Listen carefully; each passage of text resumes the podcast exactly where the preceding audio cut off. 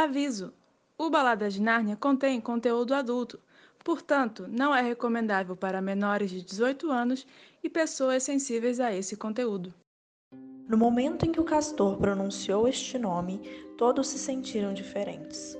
Para Edmundo, foi uma sensação de horror e mistério. Pedro sentiu-se de repente cheio de coragem. Para Susana, foi como se um aroma delicioso ou uma linda área musical parasse no ar. Lúcia sentiu-se como quem acorda na primeira manhã de férias ou no princípio da primavera.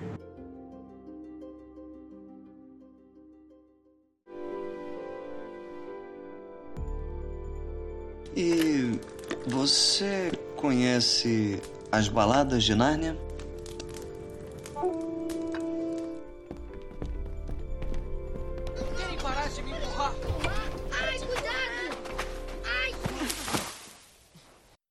Vez do lado de cá! Bem-vindos ao podcast Baladas de Nárnia, o um podcast dedicado a analisar e enaltecer as crônicas de Nárnia e suas adaptações. Eu sou a Maísa e a sua host nesse episódio. E eu tô cansadíssima de ser sempre inverno e nunca Natal. E estou acompanhada da maravilhosa Júlia Capuano, que está derretendo a neve por onde passa. Olá, eu sou a Júlia e estou aqui pronta para tocar meu irmão por mais manjar turco. Que, que doce bom, não é mesmo? Saudações, narnianos! É muita satisfação fazer parte de um projeto tão maravilhoso que promove cultura para brasileiros que amam literatura. Sou Tiago José. E olha, eu quase caí nos encantos da feiticeira branca. Oi, eu sou a Luana e é óbvio que eu não fechei a porta porque eu sei que seria uma grande tolice me fechar dentro de um guarda-roupa. Faz nem sentido, né? Espertíssima. Oi, eu sou a Ju e eu fechei a Luana no armário porque ela roubou a minha apresentação. eu adorei isso. Faz sentido, né, gente? E hoje a gente tem uma convidada pra lá de especial, vindo direto das terras da Estação 21, uma das rainhas do Leio como uma garota, dona da minha vida, da minha decência, Fernanda Cortez. Cadê o aplauso para essa mulher? Uhul, rainha! Oi, gente, eu sou a Fernanda Cortez, e assim vocês me deixam com vergonha, tá? Mas eu só queria dizer que eu tava morrendo de curiosidade para ver o que, que tinha dentro desse armário que tanto abre e fecha a porta, tá? Então, estou muito feliz de fazer parte desse projeto incrível que eu vi nascer. Olha só, a emoção é minha de estar aqui gravando com vocês. Madrinha. Esse podcast só é possível por causa da Fernanda, gente. Horas de Discord gravadas, videoaulas, tutoriais, workshops. Ai, gente, nem é tudo isso, tá? Mas eu fico muito feliz de ver o, o, episódio de vocês. Adorei escutar o primeiro episódio quando saiu. Tô muito emocionada de estar aqui, tá? Eu tô até um pouquinho nervosa, então dá um desconto. Nada. Ah, Fer, você é muito foda. A gente é muito agradecido pela, pelas coisas que você ensinou pra gente. Eu conheci você no, no final do ano passado, foi no Discord, quando eu conheci o Estação 93 Quartos, que agora é o Estação 21, né? E o Igor Moreto e a Carol Lima estavam lá também nesse dia, foi tão legal. Quase uma festinha privada online, cada, só que cada um na sua casa. Vocês já estavam prevendo a pandemia, né? Fale a verdade. Pois é, né? Nossa, foi muito legal esse dia, inclusive. O Thiago super alto astral, né? A gente deu altas risadas lá. Aí já conheceu o lore dos meus gatos, que todo podcast que eu participo tem o lore dos meus gatos, né? Um gato sempre acaba fazendo barulho de fundo. Eu quero aproveitar o gancho aqui do, do Tiago para a gente também agradecer muito o Igor Moreto e a Carol Lima pela gravação maravilhosa que eles fizeram da música The Call, que, nossa, incrível. Agora, sério, Netflix, se você não chamar a Carol e o Igor, estão perdendo. Maior desperdício da vida, de verdade. Fer, conta pra gente uma coisa. O que, que você faz da vida quando você não está sendo rainha do podcast? Ou aprisionada por seus gatos? Ai, meu Deus. Então, né? Eu, gente, eu trabalho assim numa área muito chata, sabe? Eu trabalho na área financeira, no, no setor de controladoria. Então, eu sou aquela pessoa chata que fica controlando os gastos da empresa inteira. É por isso que eu venho pro podcast, para eu me divertir um pouquinho. Adoro, trabalhei dois anos nessa área, aprendi a meio que gostar, mas eu entendo que é meio chato. É chato e geralmente a gente. Além de ser chato, geralmente a gente não é tão bem recebido que nem eu tô sendo recebida aqui pelo podcast, sabe? O pessoal geralmente não gosta da controladoria, né? Porque a gente mata os sonhos dos outros departamentos. Então, é bom fazer podcast que aí é o contrário, né? O pessoal fica feliz, né, quando eu chego. Bastante feliz, inclusive. Fernanda, conta pra gente também como você conheceu as Crônicas de Narnia e a importância da, da obra na sua vida. Então, as Crônicas de Nárnia, gente, eu conheci por causa da minha mãe, porque minha mãe era uma leitora também, ela adorava ler, e ela gostava muito da, da, da obra do Lewis. É, não só Crônicas de Nárnia, como outros livros que ele escreveu. E quando eu estava mais ou menos na idade de ler Harry Potter, ler muita fantasia, ela me incentivou a ler as Crônicas de Nárnia. E eu li e me apaixonei pela história, assim, foi um universo que eu gostei muito de, de visitar. Ai, que incrível. Adoro mães e pais que incentivam os filhos à leitura, inclusive recomendo. Isso é ótimo. E qual é o seu livro favorito das crônicas e o filme favorito? E por que é o Leão Feiticeiro Guarda-Roupa o único possível? Então, né, vocês já estão me entregando, né? O meu livro favorito é O Leão, a Feiticeira e o Guarda-Roupa. Por quê? Porque nele, gente, aparece o meu personagem favorito, assim, meu amorzinho, que eu defendo com unhas e dentes e passo todo o pano possível, que é a Lúcia. Eu sou apaixonada Eu por amo. ela. Ela é fofíssima. E nesse livro é muito fofinho. É a primeira vez que a gente eh, né, vê todos os irmãos, mas a Lúcia, assim, me cativou. Eu achei ela maravilhosa. E já o filme, o que é engraçado, né? O filme não é esse o meu favorito. Eu achava que era, Ah, pronto. Como? O que tá acontecendo aqui? mas o filme que eu mais me divirto, e aí é por causa do ator do filme, é o último, porque eu adoro o ator que faz o Eustáquio. Eu me divirto com a interpretação que ele fez do personagem. Fernanda cancelada. Nem comecei, já fui cancelada. Acho que é a primeira vez, é a primeira vez que alguém aqui nesse podcast fala que o, o terceiro filme é o favorito, nossa. Ai, gente, eu gosto muito, porque eu gosto do personagem do, do Eustáquio e eu gostei muito do ator. Eu gosto da mensagem também, né, que o, o peregrino da, da Alvorada traz. E eu não, não sei explicar, né? Eu gostei muito desse, desse filme. Eu acho, assim, que o, a o Leão a Feiticeiro e o Guarda-Roupa guarda um lugarzinho especial, né? Porque, pra quem conheceu pelas adaptações, foi o primeiro, né? Ainda tenho o sonho de ver todos os outros adaptados, sabe? Mas, Todos nós, né? pois é. Ma- Mas, eu gosto muito desse terceiro livro, desse terceiro filme, gente. Mas eu concordo com você, eu acho o ator que faz o Eustáquio muito bom, ele, ele, dá- ele faz uma interpretação muito boa do personagem. Sim, eu, eu acho assim que até quando depois que eu vi o filme, quando eu fui reler o livro, eu não consegui não imaginar o Eustáquio tal qual o ator, porque ele deixou muito boa. Não, sim, eu tive essa mesma sensação. Tem atores, né, que marcam às vezes o personagem, e depois quando você vai ler, você já consegue imaginar, né, a- o ator na, na obra, e ele foi um desses. Exatamente isso. Então, vamos lá. É, levantar essa ficha de como que o Leão Feiticeiro Guarda-Roupa chegou até a gente. Júlia, conta pra gente como que deu esse caminho aí, por favor. Então, antes de eu, de eu começar a falar um pouquinho sobre a- o, livro, né, o lançamento do livro e tudo mais, eu queria fazer uma errata em relação ao episódio anterior, né, no episódio do Sobrinho do Mago. A gente falou que a primeira vez que Nárnia foi publicada no Brasil foi pela editora ABU na década de 80, mas na verdade na década de 70 ah, quase todas as crônicas já tinham sido publicadas pela Edições de Ouro, mas não foram todas. Então, é isso.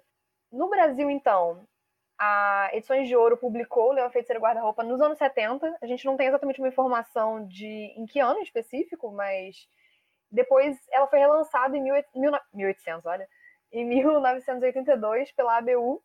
E, por fim, na Martins Fontes, que é a editora que continua até hoje com, a- com as crônicas, foi publicada em 1997, tanto a edição separada quanto o volume único das crônicas. Inclusive, essa edição que a gente usa, né? Dessa editora que a gente usa para fazer a pauta, e acho que é a versão mais conhecida de todas. Isso mesmo, a gente está usando essa editora, eh, essa edição da, da Martins Fontes, né, que tem a tradução do Paulo, Paulo Mendes Campos.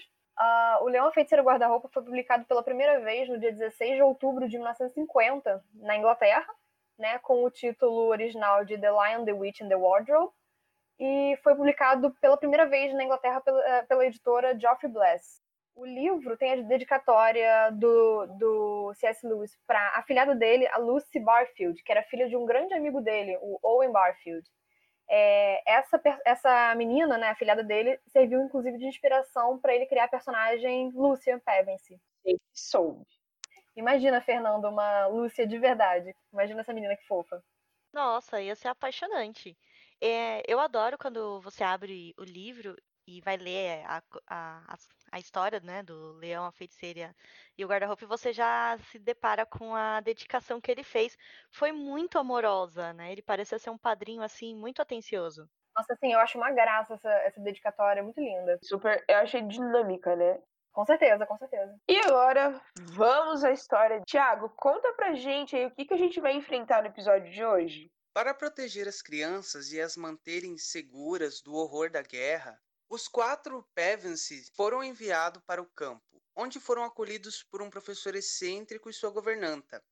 Pedro, Susana, Edmundo e Lúcia tinham planos de um período divertido, repleto de caprichos e aventuras pelos vastos campos da mansão em que estavam hospedados. O que não sabiam é que a mansão abrigava um guarda-roupa muito peculiar, onde através dele as crianças chegaram em Nárnia, que estava sob o regime tirano de uma tal feiticeira branca. No meio do caminho, as crianças se veem inseridas no meio dessa batalha e acabam vivendo uma aventura muito maior do que imaginaram. Eita, fica aí, né? Acho até engraçado. Fica bem claro que elas foram pro campo para fugirem de uma guerra. Aí elas entraram no, no guarda-roupa e se depararam com uma guerra. Verdade. Mas, né, é tipo, é um negócio. Irônico, né? No, pra dizer o mínimo.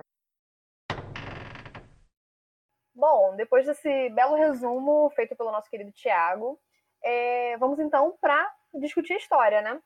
Bem, então a, a história começa com os quatro irmão, irmãos Pevensey fugindo né, da guerra, saindo de Londres, que estava sofrendo ataque, ataques aéreos, durante a Segunda Guerra Mundial e eles vão é, se refugiar na casa de um professor no campo, né? Isso era muito comum na época da guerra, que as cidades grandes eram evacuadas, né? As crianças, as mulheres eram todas mandadas para o interior para se protegerem, né? Então, é, eles chegam nessa grande casa e são crianças acho que a gente não sabe exatamente a idade deles, né? Mas são, são crianças novas. Eu chuto que eles não deveriam ter mais de 12 anos mais velho, o Pedro do caso. Ai, gente, eu sou aquela pessoa que não consegue definir idade de criança, pra mim é tudo igual. eu acho que o Pedro tem uns 14. Será? É, acho que pode ser, né? Eu, eu acho, porque eu, por causa do Edmundo, entendeu? A Lucy me parece ser mais novinha, e como o Edmundo é só um ano mais velha do que mais velho do que ela, e ela me parece ter seus 10 anos, então isso faria com que o Edmundo tivesse 11 e a, a Suzana mais ou menos 13, então Pedro uns 14. Engraçado, eu chutaria uns 8 anos pra Lúcia, mas eu não acho que o Edmundo é tão novo pra ter só 9, sabe? Eu sou exatamente dessa mesma opinião. Tipo, eu não, não acho que a Lúcia teria 10, teria menos de 10, mas ao mesmo tempo, o Edmundo é muito travesso. Ele é muito malicioso, né? Exatamente. E já é comentado que na escola ele, perturbava os coleguinhas e tal. E crianças muito pequenas não fazem isso. Ele já devia ter seus 10, 11 anos já. É isso que eu ia falar, né? Pra mim, eu sempre pensei que a Lúcia tivesse 9 e o Edmundo 10, porque eu, pelo menos, eu me lembro da minha época de escola, tinha muito menino de 10 anos que era irritante igual o Edmundo. Então, eu sempre associei assim. Olha, eu não consigo lembrar disso. Toda vez a criança irritante era eu. Olha só. Isso é um ponto, viu? Alô, amigos da Maísa que estudaram com ela quando ela tinha 10 anos, deixem seus comentários sobre a criança travessa que ela era ou não. Sejam bondosos, por favor. Bom, então, é... quatro crianças numa casa enorme, sem outras crianças para brincar. Claro, né, que ia rolar uma exploraçãozinha do, do local e tudo mais. E é assim que um dia, num dia chuvoso, né, eles não, não podiam brincar do lado de fora, a Lúcia, que é a irmã mais, mais nova, ela vai parar numa sala vazia e encontra um guarda-roupa. Guarda-roupa que inclusive no livro a descrição dele eu acho bem sem graça, né? Eu acho a, a imagem no filme tão mais bonita, mas a gente pode comentar isso melhor no, no episódio sobre o filme. Eu só achei interessante que o livro começa com Era Uma Vez, né? Como se fosse uma fábula. Olha, aos amigos de letras, Não se enquadra? Ah, não sei. Não, é um claramente um romance. A- As fábulas, elas geralmente têm lições de moral no final bastante explícitas, o que não tem aqui. É, isso que eu ia dizer. Acho que é, é- é uma coisa que não, não rola nesse, né? Tem outra Uhum. crônica que, que tem muito mais cara de fábula, que se eu não me engano é a última batalha. Que começa com Era Uma Vez também, será?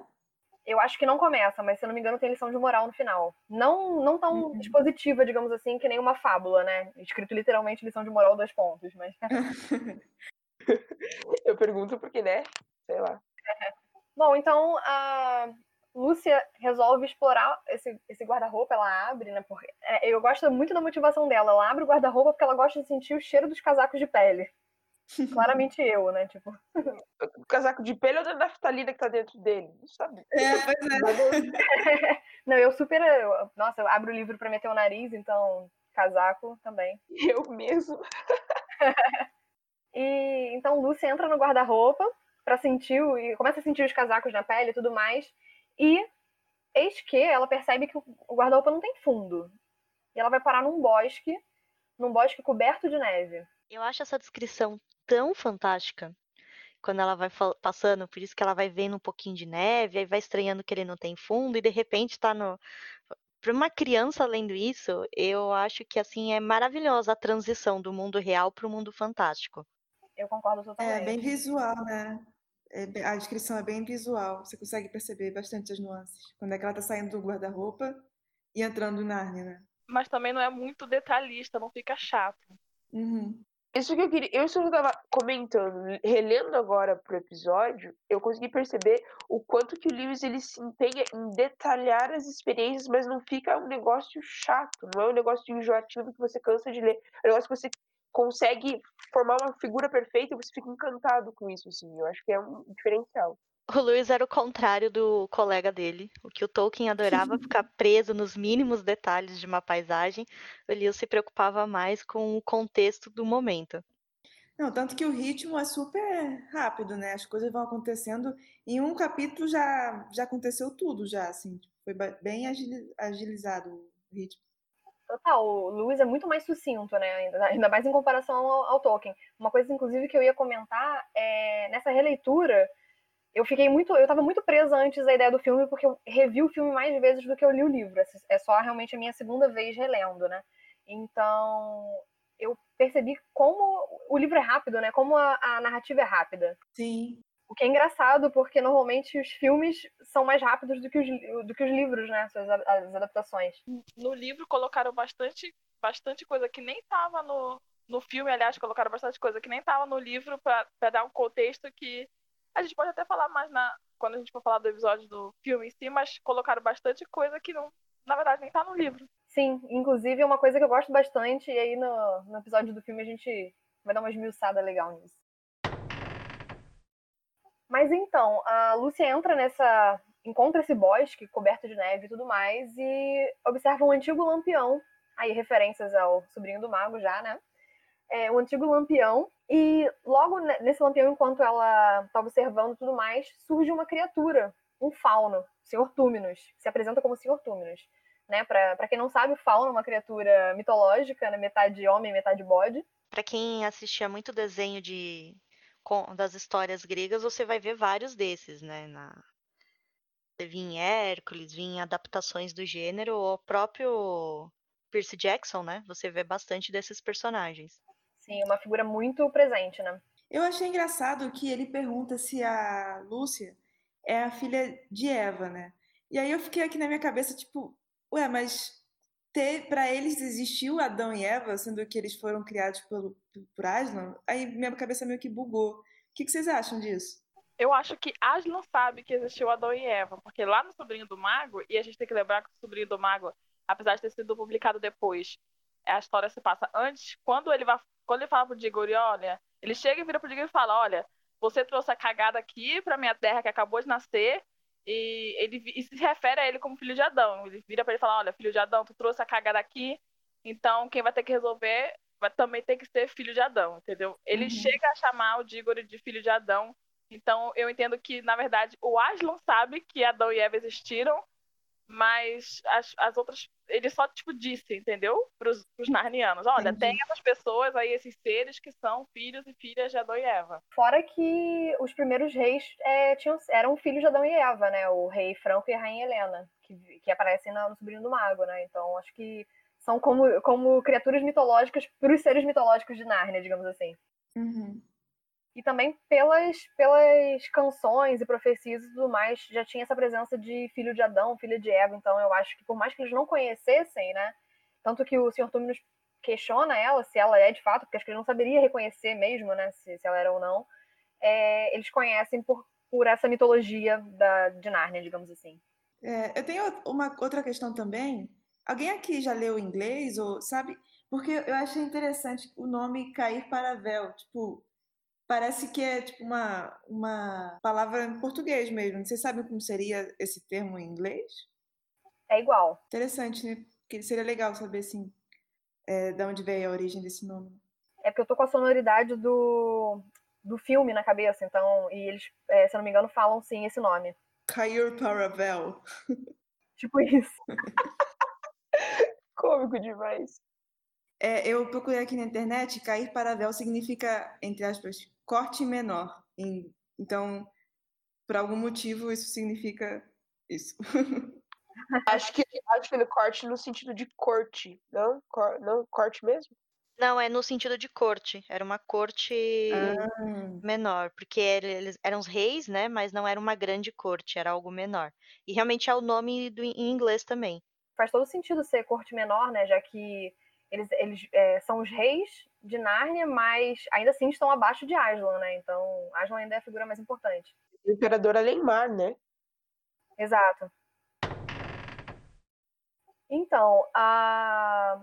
o Sr. Tume nos explica, é, conta pra Lúcia o lugar onde eles estão, falam que é um lugar chamado Nárnia e tudo mais, e a convida pra tomar chá. E a Lúcia até fala, ah, eu tenho que voltar, não sei o quê, mas acaba cedendo e vai. Ela cede até bem, bem rápido, né? Inclusive, minha querida tá seguindo com estranhos para a casa deles, então complicado. né? Sim, engraçado que o, que o Luiz ele enche o saco para não fechar a porta do armário, mas ele não fala nada de seguir estranhos para casa deles, né? Exato, ele é, passa batido. Tá.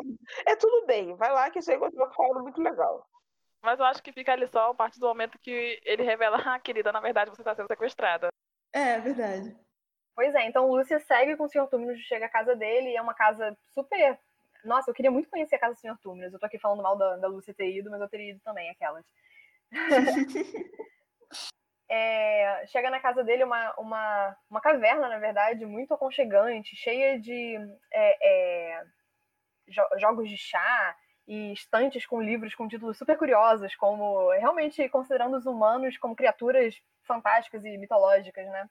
Ah, o Sr. Tumi nos explica também que Nárnia é um, é um lugar onde só há inverno o tempo todo. Não tem Natal, mas só tem inverno. Inclusive, eu fico pensando nas crianças brasileiras lendo isso, pensando, tá, mas e daí que é inverno não tem Natal, né? Já que aqui é o Sim, contrário. é. Mas paciência.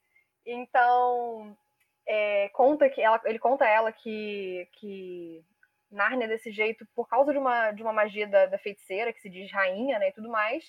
E eis que ele começa a chorar. E eu gosto até da, da, da, da bronca que a, que a Lúcia diz, falando que ele era um fauno muito bonito, muito grande, por que, que estava chorando? Tipo, de claramente o que um adulto falaria pra uma criança chorando, né? Mas, nossa, uma moça tão crescida, tão bonita, por que chora? Exato, exatamente, é uma bronca de mãe. E aí ele conta pra ela que ele tá, tá daquele jeito porque ele é um fauno muito mau, porque ele sequestra crianças, ele trabalha pra feiticeira branca sequestrando crianças. E aí Lúcia, ingênua, falando, ah, mas não é possível, você é um, um fauno muito simpático, o melhor fauno que eu já conheci, porque ela realmente conheceu muitos, né, na vida dela. Mas A ficha não caiu, né? não é exatamente, relutante. E aí ele fala: Não, na verdade eu estou sequestrando agora. Você é a criança que eu estou sequestrando. Eu nunca tinha topado com nenhum humano antes. Ela, a feiticeira me ob- eh, obriga todos nós, né, caso encontremos humanos, que entregue eh, esses humanos, que a gente entregue esses humanos para ela. E aí a Lúcia fica meio chocada passada, né? Mas. E fala: Não, não é possível, você é tão legal, por que que você faria isso? Por que você me entregaria? E ele, coitado, sofrendo ali, mas ele fala: Não, verdade, eu sou. Eu, eu não sou mal, eu não vou fazer isso, eu vou te ajudar, eu vou levar você de volta para passagem para sua casa, né? E aí ele segue com ela e ajuda ela a voltar para casa, né? Passar pelo guarda-roupa e voltar para casa do professor.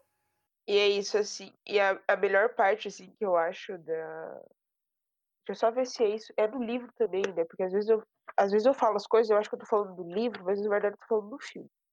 Que ela sai super, tipo, desesperada, achando que ela ficou horas fora, quando na verdade, tipo, tudo bem, gente, eu já tô aqui, já tá tudo certo, não precisa se preocupar, tô de volta. É, no livro. É no livro, sim. No, no filme é só a diferença da, do que tá acontecendo lá na, na casa.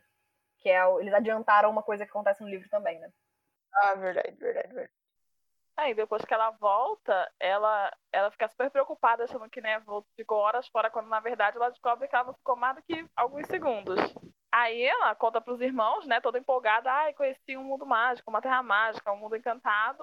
Eles vão lá checar esse guarda-roupa mágico e descobrem que não tinha magia nenhuma. Na verdade, eles não encontraram magia nenhuma, né? Era um guarda-roupa comum, com fundo de madeira comum. Narnia pregando peças. Daí olhando assim, ó, não é assim não, não é assim que funciona, né? É quando eu quero. Aí, como eles checaram o guarda-roupa e não acharam nada, eles acabam não acreditando na Lúcia, né? Achavam que ela tava brincando, de imaginar ou alguma coisa assim. É, a Lúcia, com o passar dos dias, se sente bastante triste, bastante chateada que os irmãos não acreditaram nela e que ela tinha certeza que aquilo tinha acontecido de verdade, não foi um, uma imaginação, não foi um sonho, ela não sonhou acordada. Aí, é, num dia chuvoso, eles resolveram brincar de esconde-esconde, ou pique-esconde em algumas regiões, né? Ela, ela resolveu dar uma nova espiada no guarda-roupa para ver se ela estava realmente imaginando ou não. E descobriu que, na verdade, Narnia continuava lá. E o Edmundo, né, esse ser incrível, com essa alma também incrível, né? resolveu entrar no guarda-roupa só pra quê? Só pra continuar implicando com a irmã. E ao invés de encontrar ela imaginando ou brincando, encontrou, na verdade, própria Nárnia, né? Ele se vê lá no bosque sozinho, procurando pela Lúcia, e ele se depara com o quê? Com a feiticeira branca e o seu anão de estimação, né? Que se apresenta para ele como a rainha de Nárnia. Eu só queria fazer um comentário sobre isso, porque eu acho que esse anão ele nunca foi nomeado na história inteira, né? Ou ele foi nomeado e eu perdi esse, esse trecho? Eu ia perguntar isso. Eu acho que ele não tem nome mesmo, não. Ele aparece em outros livros? Eu acho que não. Esse anão, não. Porque, já que a gente está falando, eu vou. Eu anotei aqui, mas já que a gente está falando nele, eu achei engraçado que teve uma hora que Aslan chama ele de filho da terra.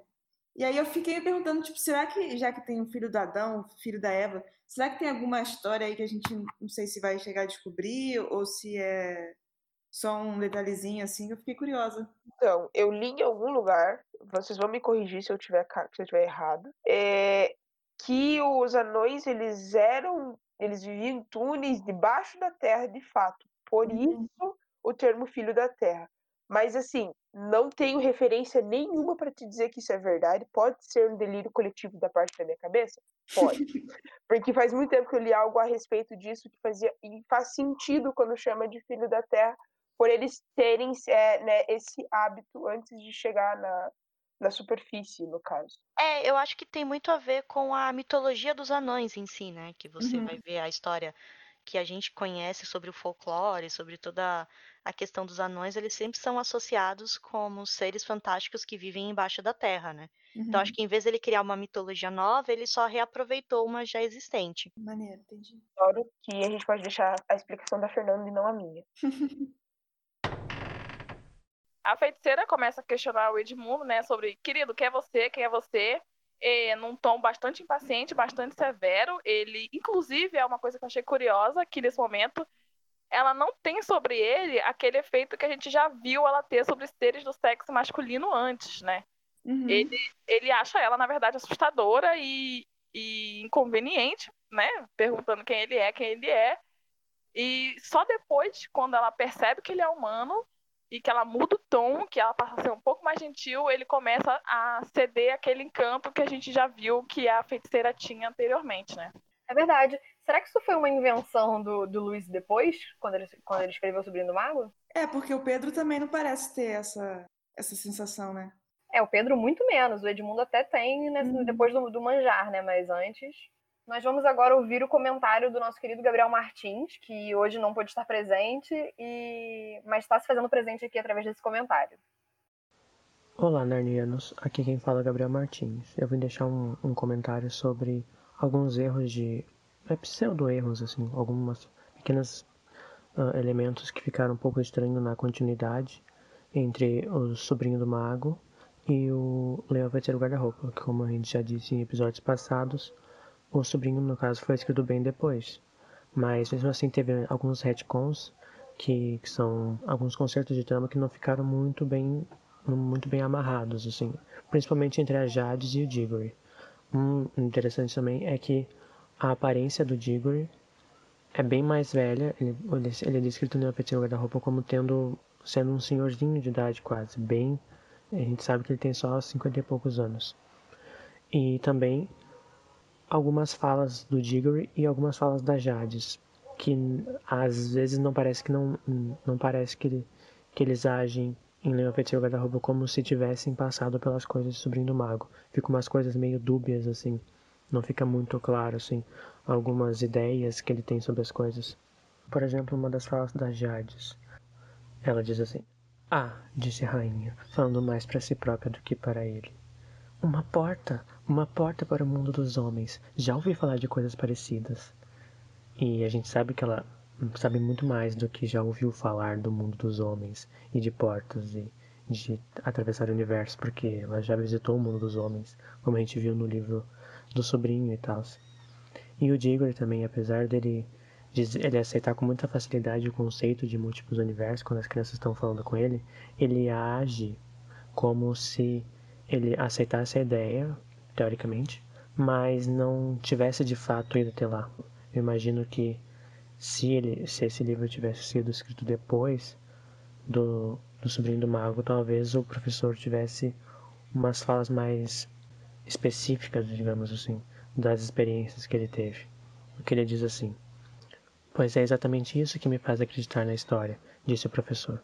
Se de fato existe nessa casa uma porta aberta para o outro mundo, e devo dizer que essa casa é muito estranha, eu mesmo mal a conheço, e é meio estranha essa parte que ele fala, porque ele age como se a casa pudesse ser mágica, não o guarda-roupa em específico, como a gente sabe, como ele poderia prever que seria isso, porque quando as crianças falassem para ele que foi do guarda-roupa, ele sabe, ele sabe que foi o guarda-roupa da árvore que ele trouxe e tal, da maçã. E ele poderia hum, especificar que o guarda-roupa seria uma, a coisa, o objeto mágico, não a casa em si que poderia ter algo mágico. E isso me faz pensar também que inicialmente a ideia do Lewis não era que o guarda-roupa era extraordinário, assim, era só por acaso a porta acabou sendo no guarda-roupa porque a Lúcia entrou ali dentro, mas poderia ter sido em qualquer outro lugar da casa, porque não o guarda-roupa de certo não tinha uma origem mágica inicialmente pensada. E o Pedro falando depois do professor. Mas professor, acha mesmo possível que pode existir outro mundo em qualquer lugar tão pertinho? Será possível?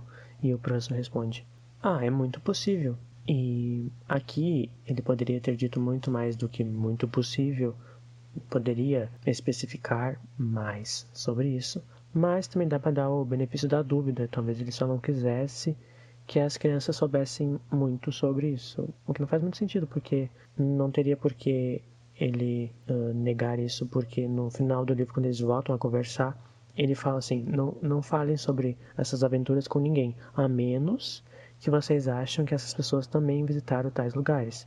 Então, daria para entender que ele está dizendo que futuramente ele conversou com as crianças sobre Nárnia, porque ele já foi, já foi em Nárnia.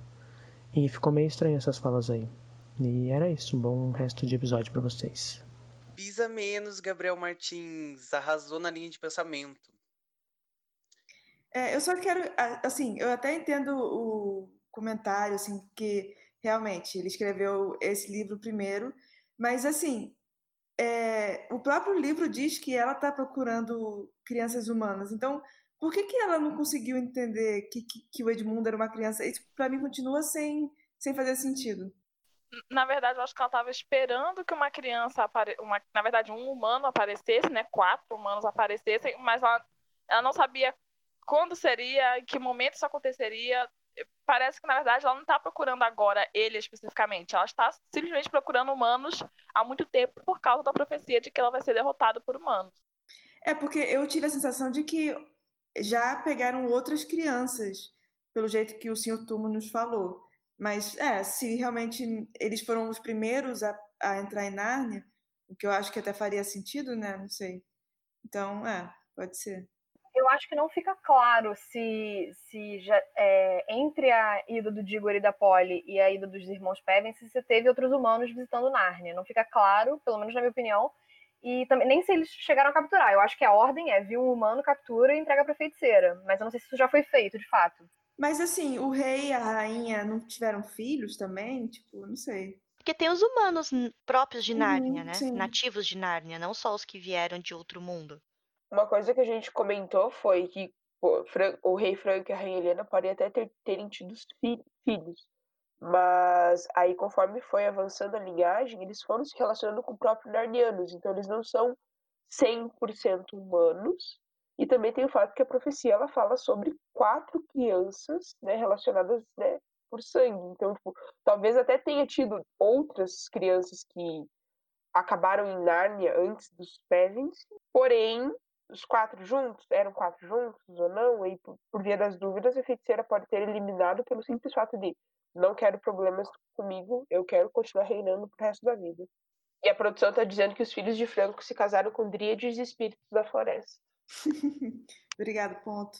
Então eles deixaram de ser humanos. Na verdade, eles viraram é, filhos de- dos próprios narnianos. Deixaram de ser filhos de Adão e Eva. Eles- Exatamente. Inclusive, eu acho que os humanos que a gente vai ver futuramente em outras, outras crônicas, eles não são originários ali de Narnia, eles são de outras terras que vieram, né? Então, eu acho que ne- nesse ponto dessa história não tinha humanos mesmo ali. Uhum. Fica aberto na história que alguns humanos passam por Nárnia, mesmo que eles não sejam mencionados, né? Porque a feiticeira branca, ela e, e os outros moradores de Nárnia, eles, eles comentam bastante sobre os filhos de Adão e Eva, né? Mas é porque tem profecia e tudo, tem canções, tem lendas. Eu não acho que eles já viram algum, porque eles não sabem nem com que se parece um humano. Mas eu achei engraçado que o senhor Túmulos reconheceu a Lúcia, né?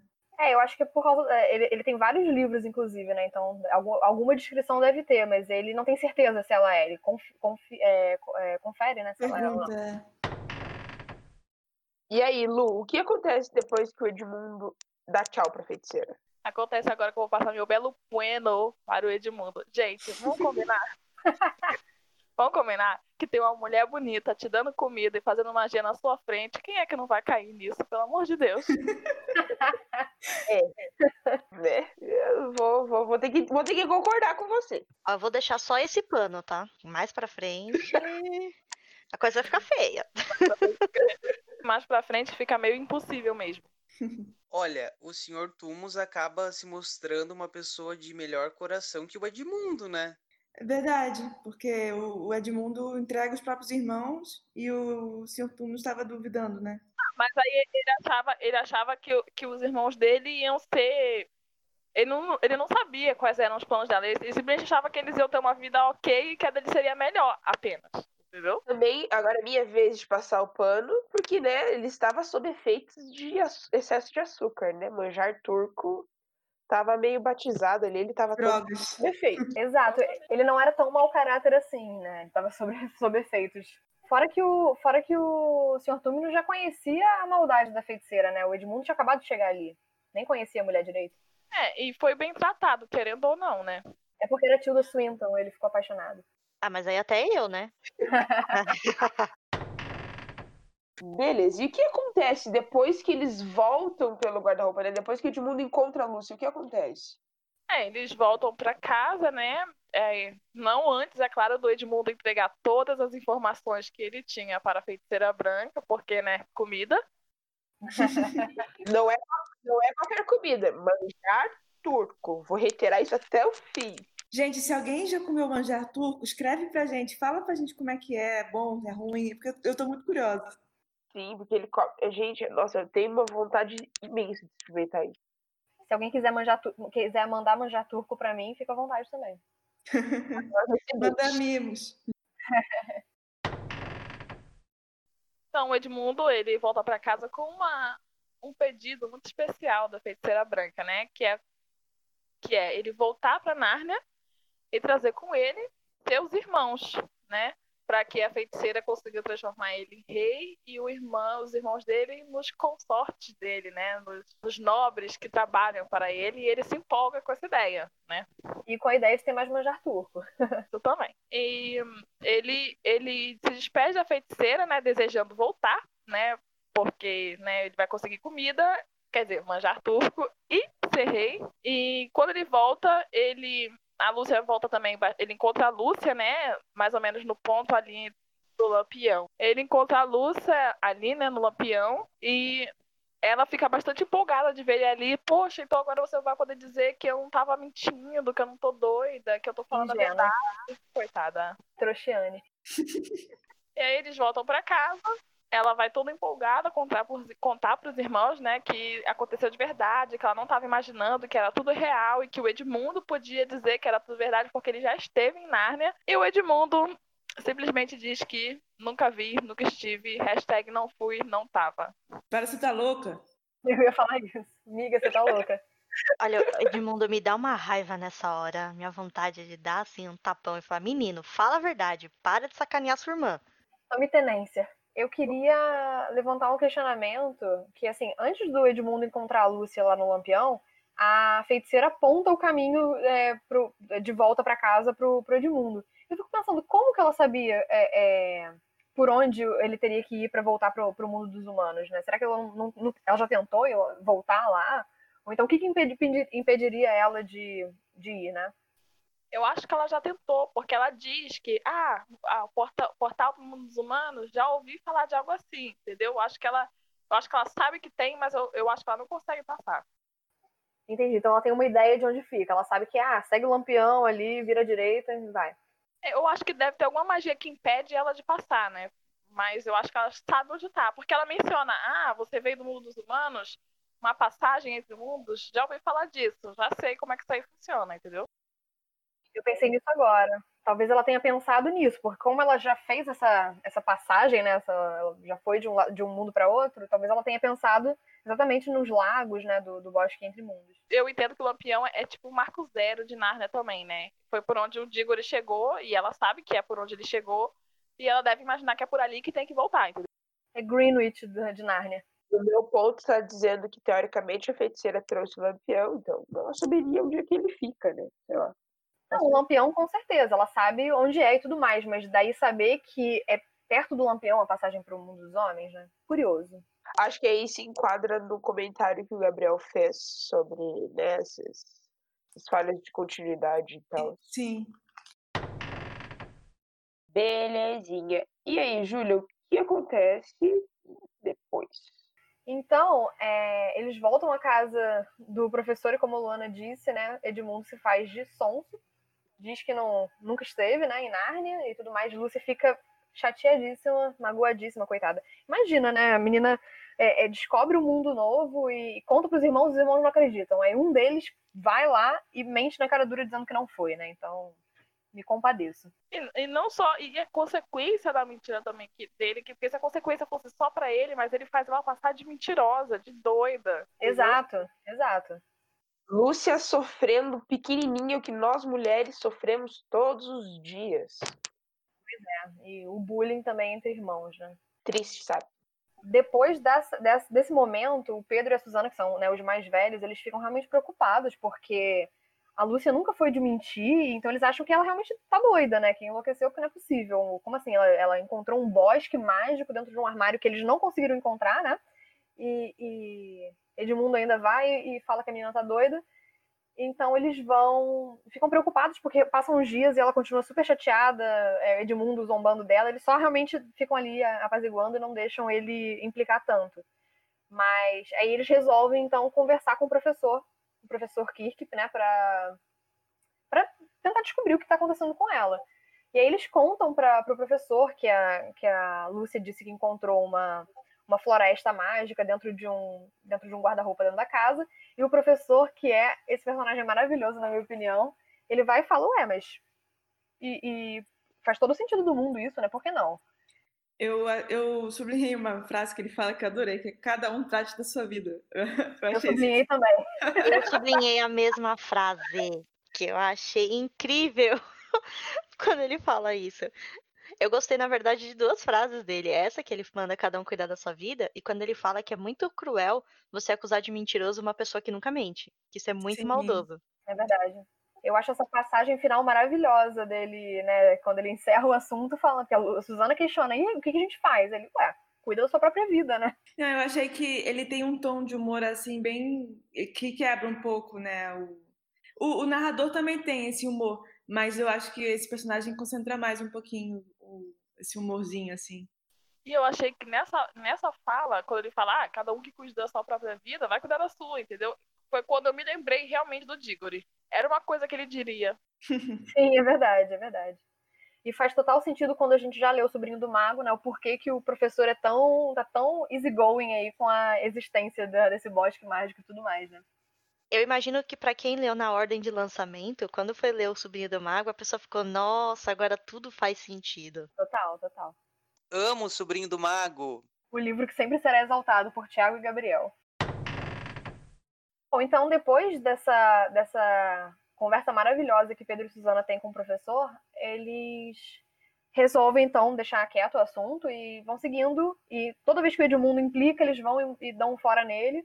E a Lúcia começa a, a curtir mais a, a, estada ali com os irmãos e tudo mais. É, voltam a brincar e, e, tal. E aí, num outro dia chuvoso, eles estão entediados dentro de casa e tudo mais. E assim, é, a casa era uma casa muito grande, muito antiga, e recebia visitas de turistas da, de todos os lugares, né? Então, a governanta, a dona Marta, ela é, é uma mulher bem severa e tudo mais, e diz para as crianças ficarem fora do caminho quando ela estiver fazendo um dos passeios turísticos dentro da casa. E aí, num dia desses, né, um, um, dia chuvoso, eles dentro de casa, os meninos estão lá encarando armaduras querendo desmontar. Eu acho o máximo, né? Que eles querem tocar o terror né, na casa. Não, e uma coisa que é mencionada no início do livro que eles sempre acham, tipo, nossa, o professor não tá nem aí, a gente pode fazer o que a gente quiser. Ou seja, já estão planejando demolir a casa abaixo já. E convenhamos o professor realmente não tá nem aí, né? Acho que ele ajudaria, inclusive. inclusive, acho que se essa governança não tivesse aí, essa casa já não, não existiria mais. Capaz. E aí, então, eles estavam lá com seus planos malignos, digamos assim. E as meninas chegam dizendo que tá vindo um grupo ali no caminho, então eles têm que sair de perto. E aí eles vão e entram no, no na sala vazia do guarda-roupa e entram no guarda-roupa para se esconder, porque estão escutando os passos da, da governanta né, no, em direção à sala. E aí, eu acho ótimo que, de novo, o Luiz dá a ênfase na, na, na, parte do, de não fechar a porta, né? Dessa vez o Pedro é o último a entrar e ele não fecha a porta porque ele é uma pessoa sensata. Eu acho muito legal isso porque fica claro, né? O, o Luiz deixa claro a personalidade, a diferença, por exemplo, do Pedro e da, e da Lúcia Edmundo. Que o Edmundo vai é, é, fecha a porta e depois que ele toca, ih, fiz merda. Mas a Lúcia toma esse cuidado e o Pedro também, né? É, mas mesmo assim, o Edmundo, ele, ele se. Eu acho engraçado essa, essa, essa, essa obsessão do narrador por, essa, por fechar ou não a porta, porque o Edmundo. o Edmundo fecha a porta e, e, e, e, assim, não passa muito tempo, entendeu? Assim que ele fecha a porta, que ele vira e ele pensa, pare, putz, fechei a porta, e agora? E não é uma coisa que, tipo assim, ele precisou da porta e não conseguiu abrir, entendeu? Não ele teve uma grande consequência, né? É, e, e simplesmente pensa, ele para e pensa, putz, fechei a porta, que merda, hein? Será que o fechar a porta é o. Não, porque a, quando a Lúcia entrou, ela não fechou a porta, né? E tava Narnia. De repente, quando você fecha a porta, que Narnia aparece. Mas não, porque a primeira vez que a Lúcia entrou, ela tinha deixado aberta, né? Eu acho que a questão é que o Edmundo, quando fechou a porta, ficou tudo escuro e ele ficou desnorteado lá dentro. Então, ele né, passou aqueles segundos ali, tipo, ih, caramba, onde é que é a saída? E aí ele vê uma luz, acha que é, é luz vindo da porta, e quando ele chega, ele sai pra Nárnia, né? Ele perde essa noção do que é frente do armário e o que é o fundo. Então, eles, é, é, o Pedro deixa a porta entreaberta, só que, uma, que quatro crianças num armário, né? Eles começam a meio que se empurrar ali dentro e tudo mais.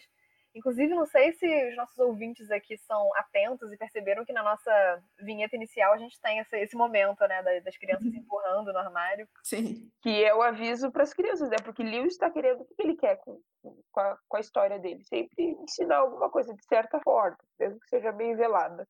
É aquela coisa, não tente se fechar dentro do guarda-roupa, criança. Não tente isso em casa. Não é esperto você se fechar dentro do guarda-roupa. Metaforicamente e literalmente, né?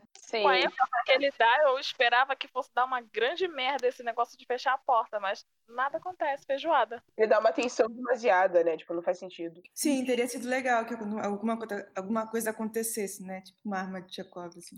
Eu acho que também é, é realmente esse aviso, porque, convenhamos, se você lê isso quando criança, você vai ver um guarda-roupa grande em casa, você vai querer entrar pra, pra, Total. pra Nárnia, né? Então, assim, ele pensou, hum, tô dando ideia aqui, então não se tranquem, tá? Por favor. Inclusive, um fun fact, o De Volta para o Futuro era para ser uma geladeira, mas como eles estavam com medo das crianças começarem a se trancar numa geladeira, aí eles mudaram para um carro. Nada a Porque, ver, né? porque é mais seguro que não vai num carro, aquela.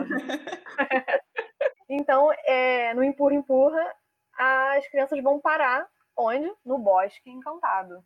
E aí, aquela. O, o- eu adoro que o Pedro, na mesma hora, vira pra Lúcia e fala: Poxa, me desculpa, você não acreditei em você e tudo mais. Ele é bem humilde nesse sentido, né? Sim. E o Edmundo ali, de começo, se fazendo desentendido, também de boca aberta, né, e tal. E aí, é, eles logo que tem a ideia de explorar o, o, o bosque e tudo mais. E aí o, o Edmundo dá a pista de que ele realmente estava mentindo e ele conhecia o bosque, que ele fala. Já nem me lembro o que, que ele fala exatamente, mas ele. Acho que ele fala, ah, vamos seguir por ali, que tal a gente seguir na, na direção daquilo ali e tudo mais. Ele tenta levar eles de acordo com a pista que a feiticeira tinha passado pra ele, não era? Que Eu acho que sim, acho que ele já orientação, né? eu acho que ele já indica para um, pra um ponto específico, né? Bom, então eles vão seguindo, e aí o Pedro né, tem a ideia de que a Lúcia seria a pessoa ideal para sugerir o que, que eles deveriam fazer, já que ela que descobriu aquele lugar e tudo mais. E aí a primeira coisa que ela sugere, claro, é visitar o Sr. Túminos, o amigo dela. Então, beleza, eles vão em direção à casa do Sr. Túminos, eles chegam lá, mas a casa, infelizmente, está completamente destruída. Todas as coisas quebradas, espalhadas pelo chão e tudo mais, e é, preso em al- algum lugar, né, acho que na porta e tudo mais, tem um aviso é, escrito que o Sr. Túminos tinha sido preso por traição. Ele tinha abrigado crianças, ajudado crianças, né? Então, ele tinha sido preso por traição à rainha Jades. Na verdade, ele não pagou aluguel e foi despejado da caverna. seu, seu Madruga. 14 meses atrasado. É, inclusive eles usam a palavra inquilino, né? Bom, então, na mesma hora a Suzana, que é a pessoa mais sensata né, dos quatro, fica, gente, a gente tem que ir embora, né? Pelo amor de Deus, eu não tô gostando, de- não tô gostando desse lugar, tô achando muito perigoso, como assim, a polícia que veio e, e- e prendeu o cara e tal. Mas aí a Lúcia lembra, poxa, ele foi preso porque ele tava me ajudando, eu era humana, sabe? Ele veio me ajudar aqui, é, é, me abrigou, me ajudou e tudo mais. Então, é, a gente, acho que a gente deveria ajudar ele. E aí todo mundo meio que concorda, né? Fica, Não, é verdade. Por mais perigoso que seja, o, o Fauno se arriscou por- pela nossa irmã, né? Se, se arriscou pra ajudar ela. A gente deveria ajudar sim. Bom, e aí então eles vêm na um pinta-roxo, né? Um passarinho do lado de fora, e o passarinho parecia estar realmente sinalizando a eles e tudo mais. Eles pensaram, bom, se aqui é um lugar que tem né, criaturas é, faunas e tudo mais, com certeza os animais devem falar, né? O, inclusive o Sr. Rubio já tinha comentado para a Lúcia que as árvores falavam e tudo mais, né? Então eles resolvem seguir o passarinho e seguem até um, um, um ponto da, da floresta. Eu achei engraçado que, aparentemente, todos os animais. é, não sei se todos os animais falam, porque se eu for seguir a lógica do, do sobrinho do mago, nem todos os animais falam, mas será que todos os animais têm uma consciência, assim, tipo, de. além dos animais da realidade? Eu acho que sim, eu acho que eles têm uma consciência sim. Não, não são todos que falam, e isso é uma coisa que vai ficar até mais presente nos li- livros seguintes, mas eu acho que eles são, teoricamente, mais sábios que os animais do nosso mundo, digamos assim. Bom, e aí, seguindo esse pinta-roxo, eles são então chamados a aten- a atenção por uma outra criatura, um outro serzinho que eles identi- identificam como um castor. E aí a gente vai conhecer, né, nosso queridinho resmungão, senhor Castor, né, que faz sinal a eles para que sigam e, e que eles façam silêncio, que aquele lugar não é seguro. Ele, ele fala com, com, com as crianças e tudo mais, e os leva para casa dele, que é- fica num dique, né, que lá ele, ele contaria tudo e responderia todas as dúvidas em relação a senhor Túmulo, etc. Então eles chegam no dique lá. É, Na casa do senhor Castor, temos também a senhora Castor, a esposa dele, que está fofíssima, numa- trabalhando numa máquina de costura. imaginei um, que, que tipo de coisa um, um, castor faz numa máquina de costura, né? Tipo, eles usam roupa. Sim. Imaginei ela fazendo, sei lá, um bordando um paninho de prata, um negócio assim. Uma, um bordadinho Dick Doce Dick. Amei. Já quero esse pano de prata. Vai ser o, o merchan do, do Baladas. Baladas. Eu entrei da lojinha, panos de prata. De Gabriel Martins já tá organizando do jeito que ele é. Total. Então, é, a, a, senhora Castor já fica animada com a, com a, presença das crianças e pede ajuda para eles é, para né, terminarem de preparar o jantar e tudo mais. O senhor Castor vai fofíssimo pescar uns peixinhos. E, enfim, eles têm uma, uma, um jantar que, nossa, deu água na boca só pela descrição, assim, pareceu tão. E olha que eu nem sou fã de peixe, mas me pareceu delicioso. E eu amo que a descrição que o Luiz fala, né? Ele, ah, as crianças nunca não, não puderam pensar em, em, coisa mais gostosa, e tenho que concordar com elas. Não tem coisa mais gostosa do que um, um, peixe que estava nadando numa água gelada e acabou de sair minutos da, da frigideira. Sim, eu gosto muito do narrador, porque ele faz essas piadas, e eu gosto muito da tradução que deram também para o narrador, porque ele usa uns termos assim que é bem abrasileirado, sabe? Acho bem legal. Eu gosto também. Recebemos aqui no ponto que os veganos aqui não, não curtiram tanto essa, essa descrição. Bom, e aí, depois de uma bela, belo jantar, né? Todo mundo felizinho ali, contente. O senhor Castor começou a contar para eles, né? Começou a contar o que, que tinha acontecido com o senhor Túminos, né? Para onde ele tinha sido levado e assim, falando: ah, bom, acho que agora gente não tem nada que a gente possa fazer nós aqui para ajudarmos, eh, ajudarmos o, o senhor Túminos. Mas existe um cara aí que pode ajudá-lo, que é o Aslan. E aí, assim, eu adoro quando que no momento em que o, que o, o Sr. Castor fala o nome de Aslan, cada um tem um, um, sentimento diferente. Eu acho isso muito legal. Essa descrição muito bacana, né? Foi um pouco o que aconteceu com a feiticeira também, né? Lembra no primeiro livro? No primeiro, no, eu vou lembrar o nome do livro, Sobrinho do Mago. Que, que quando o Diggory e a Polly viram a Jade pela primeira vez, os dois tiveram é, reações diferentes também, né? E o tio dele também teve uma reação diferente a, a Jade. Sim, sim é legal que Pedro, Suzana e Lúcia têm reações bastante positivas, mas o Edmundo sente uma sensação de horror e mistério, né? Porque ele tá realmente, acho que, com. com... Ele tem essa, essa coisa ruim dentro dele no começo da história, né? Que vai se desconstruindo depois. Então, é interessante como a. Rabo preso que se chama. Exato, tipo a consciência, né? Então, assim, ele sente medo né, do, do, da figura do Aslan exatamente porque ele tá ali com o rabo preso, como a bem falou. e aí ele conta, né, que é, Aslan é a melhor chance de salvar o Sr. Túminos, que não adiantaria eles irem atrás da, da casa da feiticeira, que era onde ele estava preso, provavelmente, né? Porque era impossível, basicamente, entrar lá e sair com vida. Mas que eles deveriam ir a, ao encontro de Aslan. Além é, é, de falar que o Aslan é realmente a melhor chance de salvar o Sr. Túminos, ele conta que as próprias crianças têm uma importância, né? Que eles precisam dela e, é, delas e, e, que existem canções ou profecias, né? Que, que falam da importância dos humanos. Uma delas, eu vou ler, ler aqui rapidinho, que é a seguinte: Quando a carne de Adão, quando o osso de Adão em cair para véu no trono sentar, então há de chegar ao fim a aflição.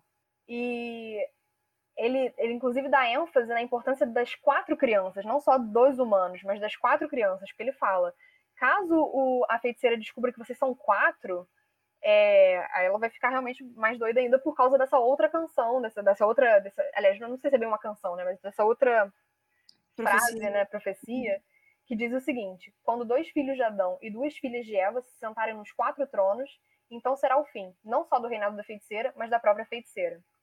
Então, tem essa, essa importância das próprias crianças e não só né, da, da, dos seres humanos. É, eu, quando eu li essa página, eu passei muita raiva, inclusive eu coloquei até no grupo. Por quê? Porque, porque, assim, na mesma página, né, tem esse, essa profecia, né, quando a carne de Adão, quando o osso de Adão. Eu achei, assim, uma emissão a Eva, assim, que, tipo... Não sei, eu, eu achei meio esquisito, assim. Custava colocar um Eva? Não, não custava, né? Poderia, né? É. E a segunda coisa é que ele fala de. tá falando das origens da feiticeira, né? Que ela é, por um lado, gigante. Ah, eu acho isso aí demais. Sim. E, por um lado, parece que ela seria. A mãe dela seria uma. se chamaria Lilith. E aí, Lilith, eu, eu fiz uma pesquisinha aqui. Existe o mito de Lilith, que é. ele Segundo o folclore judaico, Lilith foi a primeira mulher é, antes de Eva, ou seja, é, Deus fez o homem e, e Lilith, Adão e Lilith, é, do mesmo, da mesma origem, que seria do pó. Só que é, Lilith não era submissa a Adão, ela não queria se deitar com Adão. E por causa disso, ela foi expulsa de Éden. E se tornou um demônio. Não que ela não queria se deitar com Adão, ela não queria se deitar por baixo. Ah, tá. Eu li, eu li que ela não queria se deitar. Só. Não, muito importante isso, porque Lilith, ela, ela era vista também como uma, uma espécie de deusa do sexo, né? Então, ela gostava do sexo. O que ela não gostava é de que Adão queria que ela sempre ficasse por baixo. Ai, a fragilidade do homem hétero. Machista. Sim. Eu acho que nesse dia, no dia que o C.S. Lewis escreveu essa página, ele brigou com alguma mulher, ele tava puto com, com as mulheres em geral, porque é tudo na mesma página. a birra. E também, é, na Bíblia, não, há, não tem uma menção desse mito, mas tem uma menção a, um, a uma criatura que o nome parece Lilith, que ele é relacionado a uma criatura da noite ou um monstro. Na, na Bíblia, inclusive, existe uma, uma, um ser, né, que parece humana, que eles chamam de que a Bíblia chama de a grande prostituta, que monta, que fica montada em cima de um dragão. É, só vale ressaltar, tá, gente, que esse mito de Lilith, uh, alguns estudiosos, alguns historiadores dizem que ele é um mito mais recente do que as histórias até mesmo da mitologia judaica, tá? Porque inicialmente Lilith seria um grupo de demônios no geral. E essa mutação que foi tendo ao passar dos anos acabou se tornando a história da primeira mulher de Adão. Mas não que desde o início fosse isso, mas não muda o fato do, da misoginia envolvida na, na crença judaica cristã. Né? Uhum.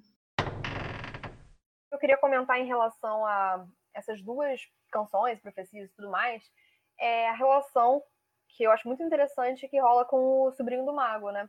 Que, como a Luana comentou anteriormente, né, no, no Sobrinho do Mago, o Aslan comenta que o mal, que no caso é a feiticeira branca, foi, fora trazido a Nárnia por um filho de Adão, que na, é, tinha sido Diggory, né? E então, é, como ele foi trazido por um humano, ele haveria de ser eliminado por um humano também. Aliás, né, os humanos é que teriam que, que dar conta aí do, do recado. E aí, nessa, nesse livro, a gente vê a profecia que, de fato, os humanos seriam importantes nessa, nessa na, derro na derrota da feiticeira branca. Claro, até porque se não fosse por o filho de Adão, ela nem lá estaria, né? Exatamente. Bom, então, depois de todas essas histórias contadas, né, eis que é, eles percebem que o Edmundo não estava mais lá. E aí eles tentam lembrar em que momento o Edmundo saiu, se, tinha, se ele tinha escutado muito sobre Aslan, se ele sabia é, é, é, é, onde encontrar Aslan e tudo mais, porque o Senhor Castor na mesma hora maldou que o Edmundo estava indo lá atrás da feiticeira branca, que ele tinha sido enfeitiçado por ela e estava traindo todo mundo. Então, era importante que ele não soubesse muita coisa para não entregar né, é, as cartas à, à, feiticeira. Mas, infelizmente, Edmundo escutou tanto sobre Aslan quanto sobre a mesa de pedra, que era o local onde ele estava reunindo um exército, né? E aí, né, o Edmundo ele escutou tudo que precisava para feiticeira, só não escutou a única parte que interessava pra gente, né? Que ela não era humana e nem boazinha, né? Nessa hora ele foi embora, né? Muito conveniente. E aí ele segue, né, com a cabeça nesse bendito desse manjar turco, que ou vontade de comer esse doce, né, como vocês falaram, de tanto que se fala nesse bendito desse manjar o livro inteiro. Sim, nem que fosse brigadeiro. Pois é. Se fosse brigadeiro, eu ainda. Brigadeiro até que eu não sou tão fã. Se fosse beijinho, eu entenderia, viu? Mas aí ele sai, né? É, todo ludibriado, né? Sonhando com as promessas que a feiticeira branca colocou na cabeça dele. E principalmente uma questão do ego, né? Que ela não tinha prometido só é, um reino e tudo mais, tinha prometido que ele ia ser o melhor, né? Ele ia ser o, o rei. Então ele também queria se sentir superior aos próprios irmãos, né? Aí ele vai pensando que a rainha não devia ser tão ruim assim, né? Que tudo isso era intriga da oposição, que ela parecia ser uma gente legal. É o resumo da eleição do Brasil 2020, tá? É, é o cenário brasileiro. Tudo fake news. É. Bolsominions, coffee, coffee. pois é, né? Basicamente. Aí ele vai pensando na história de Aslan, leão, né? Que só o único que pode vencer e tudo mais. Aí ele chega finalmente no castelo, e muito corajoso, porque, nossa, Edmundo é corajoso até, né? Ele leva um susto. Ele Cab... fica horas, né? É, ficar branco lá, que nem papel, tremendo igual vara verde, quando ele vê uma estátua de um leão, assim, pronto pra atacar. Aí, quando ele consegue juntar toda a coragem do ser dele, né? Respirou fundo, o coração acalmou, ele chega perto, ainda faz uns, uns rabiscos no leão, tudo. Aí eu separei uma frase que eu falei assim: não, é muita cara do Edmundo, né? Que ele vira e fala: Haha, provavelmente é o grande Aslan, de quem todos falam. Já foi apanhado e virou pedra. Aqui está o fim de todos os belos sonhos daqueles. Bacana. E ainda há quem tem me medo de Aslan, né? Eu li essa frase e falei assim: você não sabe, menino, ainda o que te espera. Você acha mesmo que Aslan ia ter virado pedra assim, tão fácil? Não, ele há 10 minutos atrás estava morrendo de medo, né? É, pois é, né? Primeiro morrendo de medo da pedra, né? E depois, hahaha, né? Aslan nem me assusta, né? Sim. Ai, meu Deus. Nunca nem tive medo. Eu queria perguntar um, um negócio em relação a essas estátuas. É, vocês ficaram com a impressão, porque assim, eu tive a impressão de que em dois momentos, é, aliás, tem duas descrições para as estátuas de, em dois momentos né, do, do livro, é, descrições diferentes, que eu quero dizer. Que nesse começo, como o Edmundo toma um susto, ele acha que, é um, que são animais de verdade, me parece que realmente são, são as criaturas é completamente paralisadas, mas a, a fisionomia não muda, né? Por exemplo, eu fico um pouco com a ideia do filme que eles estão com aparência de pedra, né? Parecem estátuas de pedra mesmo. E aí depois, é, em algum momento ele fala também sobre. As, não, eu acho que se eu não me engano, é mais no final do livro, quando o Aslan aparece lá, é, comenta que as estátuas eram brancas. Eu fiquei meio, como se fossem mármore. E eu fiquei meio em dúvida em relação a essa descrição. O que vocês acham? Mas é porque também estava de noite, né? De repente ele viu só a silhueta do leão também. Isso ah, que eu ia ser. falar, porque ele viu sombra, ele não viu exatamente a forma ou a cor. Né? Então ele só viu a, por sombra, ele viu o leão. Aí ele ficou tipo, meio apavoradão. Faz sentido. Eu achei muito engraçado que ele desenhou um bigodinho e, e óculos no leão. Eu amo. Não, eu adoro isso também. E aí, em contrapartida, né, a gente vai vendo o grupo dos irmãos lá com o senhor e a senhora Castor que eles se deram conta, né, do sumiço do Edmundo e que ele vai trair eles. Aí os, os castores resolvem levar eles para um lugar seguro, né, um, um buraco lá no meio da terra onde eles pudessem se proteger, né? E aí, eu lembro quando eu li a primeira vez, eu fiquei, não, não pode ser. Que eles acordam com barulho de sininhos. Umas sinetas tocando. E os meninos ficam tudo apavorado, mas o senhor Castor, né, ele vira todo corajoso, né? Aí ele vai pelos arbustos e tudo mais para ter uma visão e a gente vê o Papai Noel. Eu não acredito nisso. Muito mágico. Eu também, eu fiquei tipo, eu, eu vi o sininho, tá, eu falei, sininho, tá, ok. Aí eu vi a palavra trenó, eu falei, será que é a feiticeira? Aí depois começou a ficar cada vez mais parecido com o Papai Noel. Eu falei, caraca, sério? cadê o, cadê o coelho da Páscoa também? É, e eu gostei da explicação, né, que o senhor Castor, né, porque eu tinha achado, é, que nem vocês falaram, né, pra mim, uma criança aqui, quando eu li, ah, é sempre inverno e nunca é Natal. Eu, ah, grande coisa, né? Uhum. Só que aí o próprio Sr. Castor fala, olha, se nunca foi Natal e agora foi, quer dizer que os poderes da feiticeira tá começando a ficar fraco, né? Fez sentido, né, ele, a menção do Natal agora com o Papai Noel aí também. É, e aí ele trouxe, né, os presentes, trouxe inclusive para os castores, né? Que eu achei muito uhum. fofinho. Nossa, eu amei, amei, amei. Pense é. em todo mundo mesmo. É o bom velhinho, né? Será que ele deu pro Edmundo também? Então, não. eu acho que não. Porque ele não foi Edmundo... um garoto bom, né? É, eu acho que Edmundo só ia receber carvão. Uhum. pra pintar as estátuas.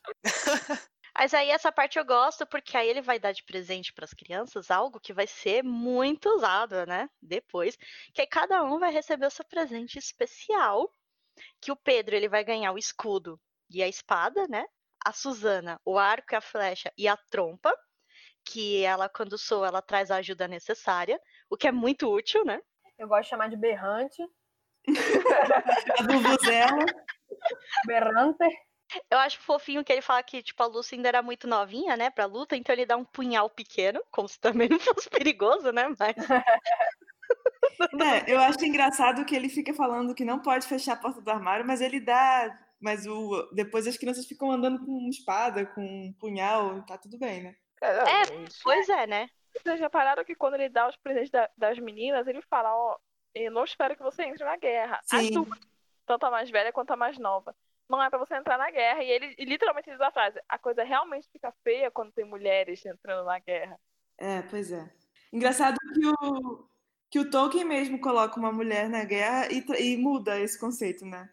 Pois é, eu tive dois pensamentos em relação a isso. Ou é realmente uma só o pensamento machista, né, de não, é, lugar de mulher não é na guerra, ou então eu pensei do tipo, normalmente as mulheres não vão pra guerra, né? Então quando as mulheres precisam ir pra guerra é porque realmente a situação tá, tá bem feia, né? Tipo, já não já não sobrou mais ninguém. Aí precisaram convocar as mulheres. O que, que vocês acham? Eu interpreto mais como esse segundo ponto que você levantou, né? Não duvido que poderia ser também machismo. Mas eu acho que é muito isso, né? Como não era o costume das mulheres irem pra, gre- pra guerra, quando elas precisam ir é porque a coisa já tá num estado crítico, né? Até porque é o que acontece depois no livro, né? Começa a guerra com só os homens, depois elas aparecem com Aslan, né?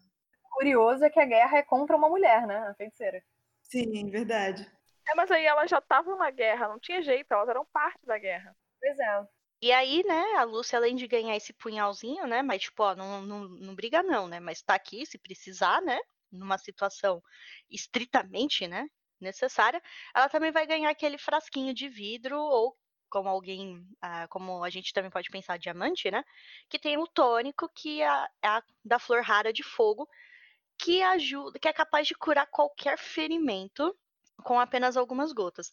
Eu acho muito importante os presentes da Susana e da Lúcia. Eu acho legal, tá? Espada e escudo, mas eu acho que os dois presentes dela são muito mais úteis.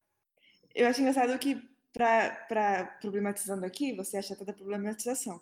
Mas o que, que essas coisas fazem? Cura, ou seja, cuida, e pede, pra ajuda, pe- pede por ajuda, né? E justamente para as mulheres que ele dá isso. É verdade. É, gente, realmente parece machismo. Tanto é que vocês já apontaram algumas coisas machistas no livro do Sobrinho do Mago. Poderia ser porque eles são crianças, mas parece que não é bem por isso, né? Até porque o Pedro é criança também, né? Uhum. É, não tem muita diferença entre o Pedro e a Susana. E sim, é, a gente tem que pensar que o Lewis, como um autor homem e religioso e da época dele, a gente tem que ah, analisar que sim, ele foi criado num contexto muito machista. Então, não dá para esperar uma grande diversidade. Não que a gente tem que achar isso correto, né? A gente tem que pontuar sempre. Mas já é esperado esse tipo de, de situação, né? Com Uhum. certeza, com certeza. Eu tenho uma. Eu sempre fico meio encucada quando eu tô lendo esse livro e aparece o Papai Noel, porque assim, o Papai Noel é uma figura cristã, né? E não tem cristianismo em Nárnia, né? Então, tipo, por que, que ele tá ali? É a mesma questão que eu levantei do, do filho de Eva e filho de Adão, né? Você também. A gente meio que definiu que foi passado pelos reis, né? Sim, sim, mas é é aí que tá. O filho de Adão e filho de Eva até me, me faz mais sentido porque por ser uma, é, sei lá, só uma ideia mais abstrata, digamos assim. Mas Papai Noel, essa figura, né, da pessoa que vai lá, dá, dá presentes e tudo mais, apesar das crônicas ser é, toda a alegoria ao cristianismo, em Nárnia em si não tem nessa religião. Uhum. É, mas também tem, acho que, um favor do autor ali, porque como é pra criança, e criança é, coloca muita importância também em cima do Papai Noel. Então, acho que é mais um favorzinho, assim, pra, pra facilitar. É mais uma questão lúdica, né? Um... Exatamente. E acho que também é porque ele precisa de- é, do momento em que as crianças vão ganhar as armas, né? Então, aí o Deus Ex, Ex Machina dele. Meu ponto tá falando que o autor falando do Papai Noel, ele é uma criatura de Nárnia, que em Nárnia ele é real. De repente, na verdade, ele nasceu em Nárnia e alguém veio de Nárnia e trouxe o- a festa pra cá. Quem sabe? Pode ser. Pode ser, é verdade. Gosto, gosto dessa ideia. É, e aí, né, a gente vê cada um com o seu presentinho, né? Eles tomam um café da manhã super animado. Eu adoro porque esses livros infantis que sempre tem café da manhã, sabe? O pessoal dá valor a isso. Muito importante. É muito importante. É a refeição mais importante do dia, ué. O mundo pegando fogo e eles sentadinhos na floresta tomando café da manhã. Passa, tipo, eu imaginei, tipo, numa casinha assim, fogo no- lá fora, e, e alguém, tipo, passa a manteiga, por favor. Bem isso. Tá. Ai.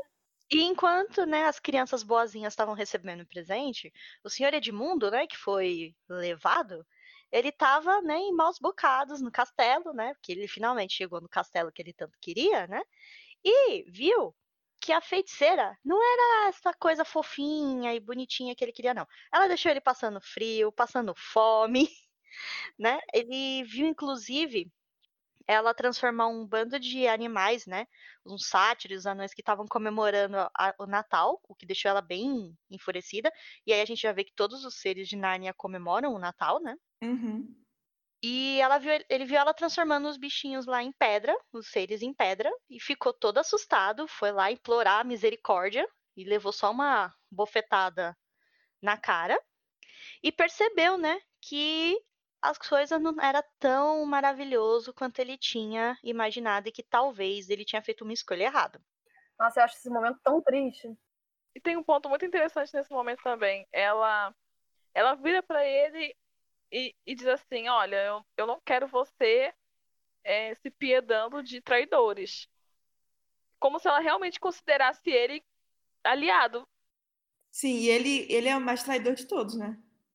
É, pois é. É porque, no- é porque no caso, ele, ele, ele traiu os irmãos, né, pra ficar do lado dela, entre aspas, né? Ele não sabia o que ele estava fazendo, mas fez. Mas é, ela Deu mesma. match. É, ela mesma, ela mesma fala como se ela considerasse esse- ele um aliado até ali, entendeu? Uhum. Ela fala, ó, decide aí de que lado você tá de verdade. Não fica se apiedando de, de pessoas que me traem. Como se ele realmente fosse parte do lado dela, entendeu? Enfim, a hipocrisia, né? Sendo que duas páginas depois ela vai decidir, poxa, se seus irmãos não vieram te buscar, vou ter que te matar. Gente, eu acho esse momento tão triste da, da, da feiticeira transformando essas criaturinhas em, em pedra. Eles estão lá tão de comemorando. Eles estavam comendo. Tinha um que tava perto, tava com o garfo assim levantado, com a boca aberta. Eu fico com dó da raposinha, que ela até gagueja, né? Ai, foi, foi Papai Noel. eu- ai, me parte o coração. É triste, não é legal de ler. É, e aí, né, a feiticeira tá muito puta porque o Edmundo já deu com a língua nos dentes sobre o Asla, né? Aí ela tá vendo o Natal voltando, as criaturas felizes, e o próprio Edmundo vai percebendo, né, que aquele gelo que parecia tomar conta do, de Nárnia inteira tá derretendo, tá aparecendo algumas gramas, tem alguns passarinhos cantando, uma florestinha tá voltando a aparecer. Então, provavelmente, Aslan estava voltando e o que seria o fim da feiticeira. Summer is coming. Ah, Eu nunca gostei tanto disso, né? Da passagem de você ver, né, pouco a pouco o gelo ir derretendo e, tipo, o verão tá chegando e é o fim da, da feiticeira, né? Eu achei legal, né, que a gente vai visitando o- outros locais, né? Esse capítulo você vai vendo outras partes de Nárnia. E serve pra você, se você tinha alguma dúvida que a feiticeira era maldosa, você perde todas as dúvidas agora, né? Com certeza. Inclusive, a mudança de tom de voz dela é, é, com o Edmundo é muito, é muito grande, né? Sim, nem a hora mesmo que ela fala que se ele, tipo, ele ia comer pão seco e ficasse satisfeito que pelo menos ele tinha aquilo, né? Ela não tem mais nenhuma propensão a disfarçar que tem algum afeto por ele, né? Exato. E assim como no, no Sobrinho do Mago, parece que isso é uma coisa dela, né? Porque no Sobrinho do Mago, quando o Diggory toca o sino e acorda a feiticeira, não é bem o Diggory que tá sob os encantos dela. No livro é descrito que ela mesma passa pela Polly como se a Polly não existisse. Ela despreza mesmo, né? Ela só, ela só foca em quem ela quer usar. É, por exemplo, eu acho que ela não conseguiria ter esse mesmo tipo de encanto, por exemplo, com a Lúcia. Eu sei que na narrativa ela não encontra com a Lúcia de primeiro, mas não seria um tipo de personagem que, a meu ver, dá a entender que a feiticeira ela sabe qual é o tipo de, de pessoa ou de seres né, mágicos que ela pode ou não manipular. Ela sente o cheiro da fraqueza. É, mas o, o Pedro, por exemplo, vocês acham que ele. Porque até aqui, como a gente já disse antes, é, é, muitos seres do sexo masculino são propensos a estarem encantados pela feiticeira. Então eu fico pensando, se fosse o Pedro que conhecesse a feiticeira primeiro.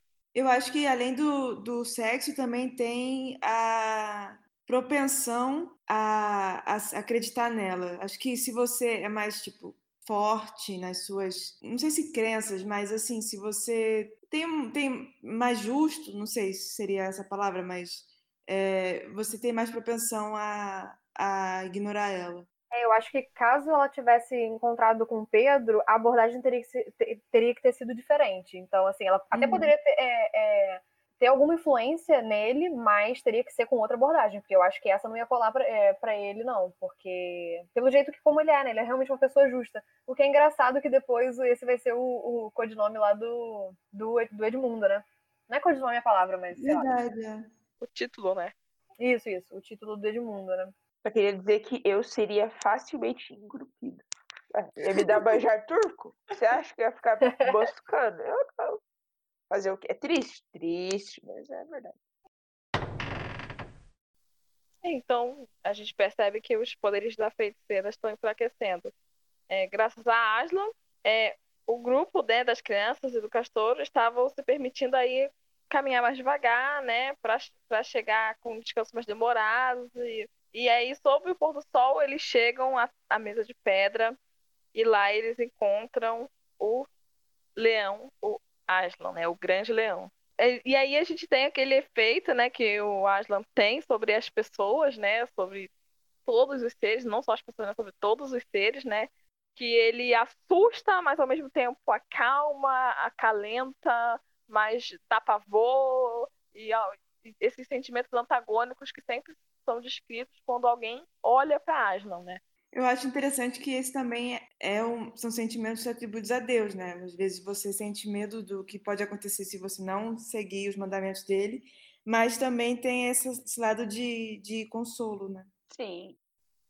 Aí o Pedro, né, chega perto, né, vai como sendo mais velho, eles brigam lá, e aí, quem é que vai, quem é que vai falar com ele? E o Pedro acaba indo, né, com a desculpa de que ele é o mais velho, então ele, tem, ele que tem que ir lá é, pergunta para Aslan, né, mais uma vez, como no Sobrinho do Mago, né, como no livro anterior, a gente tem alguém tentando salvar outra pessoa, indo lá para pedir ajuda de Aslan. E Aslan fala, tá, beleza, eu acho que é possível salvar aí é, o seu irmão, esse quarto humano, né, que ele fala que é o quarto, quarto humano. E, e quando as meninas são preparadas, né, para participar do banquete, Aslan pegou o Pedro, levou ele para o castelo e disse, olha aí, olha essa maravilha aqui, um dia você vai sentar no trono como o rei soberano, né? Seus irmãos também vão ser reis e rainhas, vão ser rei e rainhas, mas você governará, né, sobre todos eles, né? Que era mais ou menos o que o Edmundo queria, na verdade, né? Ah, sim. E também é importante falar quando a gente fala do paralelo cristão, que é sempre inserido em Nárnia, né? É importante mencionar que tem uma passagem bíblica que diz: Pedro, tu és pedra e em cima de você eu construirei a minha igreja, né? E assim, deixa claro que Jesus falou a Pedro, seu discípulo, que ele seria o primeiro papa, né, segundo que o catolicismo acredita, e ele seria, ele reinaria acima dos demais discípulos, ele seria acima dos outros. Então, tipo, é um negócio que vale a pena.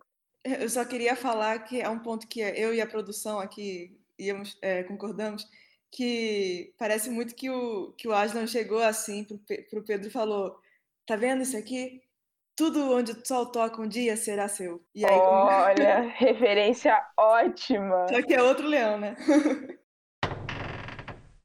Antes eles estavam, é, o Aslan estava contando para Pedro como é que é aconteceu o rolê, como é que ia fazer, né? Aí ele ouve a trompa da Susana, som da trompa da Susana, do instrumento, sei lá o que é aquilo. E o Pedro e o Aslan vão atrás. Chegando lá, né, eles encontram o lobo, a matilha, na verdade, né? Eles encontram não só um lobo, mas uma matilha. E o líder deles, né, que é o, o Malgo, Malgrim, né? Isso, Malgrim. Isso. Eles encontram uma matilha, né, de lobos lidera liderada pelo Malgrim. E o Aslan fala para os seus guerreiros, ninguém se mete, essa luta aí é do Pedro. Então, Pedro e o lobo começam a lutar e o Pedro sai vitorioso aí dessa luta contra o lobo e salva suas irmãs, né, que estavam é, fugindo aí dessa matilha. E os outros lobos, né, com a derrota do líder, fogem. Eu, eu só acho engraçado que depois é, o Aslan vai pegar a espada do Pedro, né, e vai nomear ele cavaleiro, sei lá o quê. E eu não consigo imaginar como é que ele fez isso. Ele agarrou as duas patas e fez assim, tipo, para pegar a Eu espada. pensei a mesma coisa. Ele Um deu com a cachorro. boca. Um cachorro juntando as patas pra pegar Sim. alguma coisa.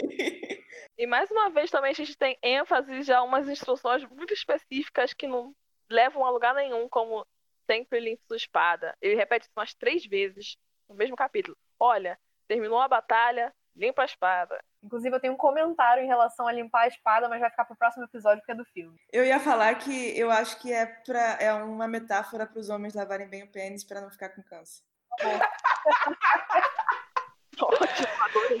Mais um inconsciente. É uma metáfora copiada pela JK no Lave Seu Ovo. Lave a espada, lave o ovo, tá tudo lavado. Só queria dizer que às vezes eu ia falar num contexto bem menos, né? Bem menos. Que é também o fato de estar sempre preparado para a batalha, né? Porque se ele tá. Se a espada tá suja, ele vai ter que limpar e vários tempo, vai perder. Então tá sempre preparado para sempre estar pronto. E depois dessa fuga aí dos lobos, né, Aslan fala, "Ah, agora vão atrás desses aí que fugiram. E seguindo esse lobo, eles encontram o Edmundo no acampamento com a feiticeira branca, né? Que é bem nesse trecho que a gente percebe que ela é branca mesmo. Branca como gelo. Bonita pra caramba, toda natural. Marvada? E aí a gente vê aí o uso dos poderes da feiticeira branca, mas né, um poder que a gente ainda não tinha visto antes. Ele, quando o exército de Aslan chega e resgata o Edmundo, é, o narrador continua contando o que acontece quando eles vão embora, e aí a gente percebe que a feiticeira branca também tem um poder de ilusão, né? Ela transforma ela e o anão em pedras e árvores para se disfarçar ali no ambiente e não perceberem que eles estavam ali. Tanto é que os o exército de Aslan achou que eles tinham ido embora. Na verdade, eles continuaram, continuaram ali, viram tudo por um tempão, só que disfarçados. É, eu tenho um negócio aqui que eu, que eu fiquei confusa quando eu li, de repente é só uma frase que tá aí, ou de repente vocês têm mais o contexto disso. Porque o, o senhor Castor fala assim pra feiticeira: Já estou entendendo por que foi que você se arvorou em rainha. Você era o carrasco mor do imperador. Aí eu fiquei perguntando: que imperador é esse? Tipo, tem algum, algum background aí que eu tô perdendo? O que que tá acontecendo? Eu também não entendi essa referência. É que dizem que Aslan, né, é descrito que Aslan é filho do imperador de Alenbar. Agora, o que, que ele quer dizer com o carrasco bordo imperador? Faço a mínima ideia. Bom, se Aslan é uma alusão a Cristo, então o imperador de Alemar seria Deus, então a feiticeira branca matou Deus? Ela é Nietzsche, gente. Mas se ele chama ela de carrasco, o carrasco é quem executa pessoas em nome do, do rei ou da rainha, né? Ele é empregado do imperador. Exato, e, e, e- e biblicamente falando, quem, quem é o carrasco de Deus é a senhora Dona Morte, né? Tanto é que ela é personificada lá nas pragas do Egito para buscar os primogênitos que estão lá.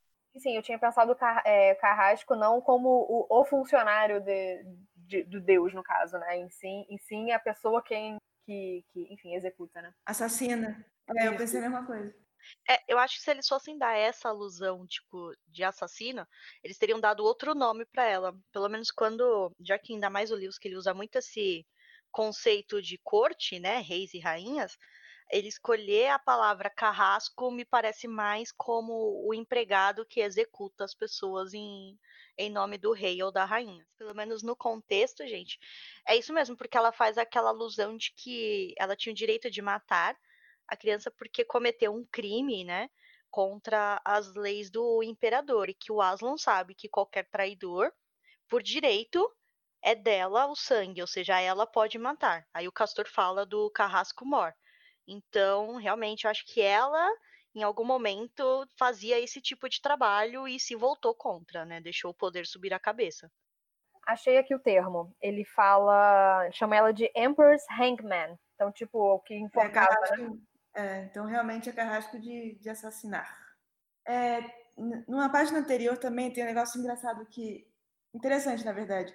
que o narrador fala quando estão, quando Aslan e a feiticeira estão conversando, né? Ele fala que tem um estranho espetáculo, um rosto dourado e um rosto nevado, tão perto um do outro. E aí eu imaginei muito tipo uma metáfora de lua e sol, e faz muito sentido, né, que o Aslan seja essa representação de sol, porque ele traz o calor, a primavera e tal. Então achei bem interessante. Eu queria comentar o com, como eu amo a ilustração do capítulo 13 do Aslan em pé com as mãozinhas para trás, eu acho o máximo. Andando Ah, então foi assim que ele pegou a espada. É, Quando eu vi essa ilustração, eu pensei se não é o livro inteiro com ele em pé. Porque pois nunca é. então ele tá de quatro, igual um leão de verdade, entendeu? É, é. Mas ele, ele fala que na, quando, elas estão, quando eles estão voltando com a Lúcia e com a Suzana, ele, elas sentam na garupa dele, né? É, mas aí para correr, né? Porque ele vai rápido. Uhum. Então, depois dessa conversa em público, né, em que ela diz que ela quer o sangue dele, que é dela por direito, Aslan solicita, né, uma conversa particular e eles saem depois de um tempo, onde todo mundo estava atento, esperando o que ia acontecer. E aí eu acho interessante que o Edmundo, na verdade, estava tranquilo, já que o narrador diz que o Edmundo estava simplesmente esperando e, e decidido a cumprir o que lhe fosse ordenado. Então, se fosse ordenado que ele realmente deveria morrer, ele estava pronto para para fazer, né? Para morrer por isso. Eu queria só comentar rapidamente como o Aslan é debochado. Eu não lembrava disso. Porque, né, a feiticeira vira e, e fala para ele, pergunta para ele: "Já se esqueceu da magia profunda?" Aí ele: "Digamos que sim fale-nos da magia profunda. E, tipo assim, como que ele esqueceu isso, sabe? eu acho massa. É, e até gostaria de comentar sobre Edmundo, que acho que tem muito a ver com a conversa que ele teve com o Aslan quando ele foi resgatado, né?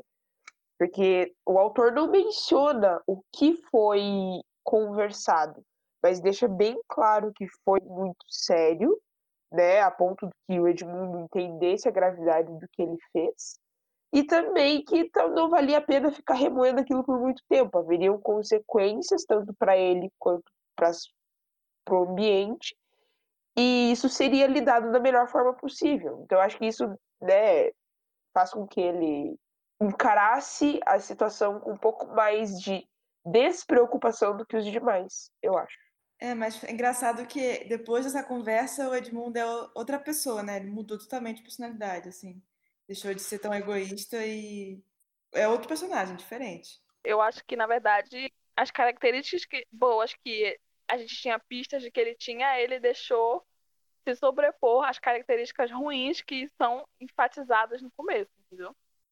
Eu acho que tem muito, gente, do, do conceito se Aslan, né, é, o, é Jesus, né, na, na parábola, é, Jesus não era um líder espirituoso punitivista, né? Uhum. Então ele uhum. tinha muito esse conceito do ah, se você realmente se arrependeu, você tá perdoado e tipo não cometa esse erro de novo. E que realmente não não teria validade nenhuma Aslan ser so totalmente punitivista com uma criança que foi ludibriada por uma feiticeira, uhum. né? E não ia trazer benefício nenhum. Então era mais fácil orientar o Edmundo e falar, ó, tá vendo? Aqui você errou, e assume a consequência e não faz isso de novo, do que torturar o menino, ou execrar ele de qualquer forma. Eu imagino muito aquele tipo de conversa que pai e mãe têm. E... Sim, eu pensei isso. Mais Sim. do que um esporro, é uma conversa mostrando quão decepcionados eles ficaram. Que, pelo menos quando isso acontecia comigo, era o momento que eu me sentia pior, né? Era pior do que tomar qualquer grito. Dói mais do que apanhar de cinta, tá ligado? Quando a minha mãe chegava e falava, eu tenho que conversar com você, eu falava, puta que pariu, e agora? Ferrou dói mais do que apanhar de cinta com a fivela, né? Mas essa parte do, da conversa deles me deixou muito encucado na leitura, porque não, não diz exatamente o que eles conversaram, mas é dito que o Edmundo nunca vai esquecer o que o Aslan disse para ele. E é meio que, ó, oh, garoto, não tem como falar que foi pelo manjar turco porque tu fez cagada. Eu acho que também o, Edmundo viu muita coisa, né? Eu acho que ele ficou realmente muito mexido com, aquela, com aquele grupinho sendo transformado em pedra e tudo mais. E, então eu acho que ele realmente viu que a merda que ele tinha feito, né? De, de se juntar a uma, uma figura tão cruel como a feiticeira. E pensando no Lewis escrevendo esse trecho, você vai ver que é uma figura narrativa muito interessante ele só citar a conversa, dizer que foi importante, que mudou a vida do Edmundo, mas nunca dizer o que é. Porque aí vai caber a cada um que lê o livro dar sua própria interpretação de que tipo de assunto pode ter mexido tanto assim com o menino. É, também tem o fato que, né, se ele mencionasse o que foi conversado, talvez levasse a história para totalmente um outro rumo que ele não queria tomar.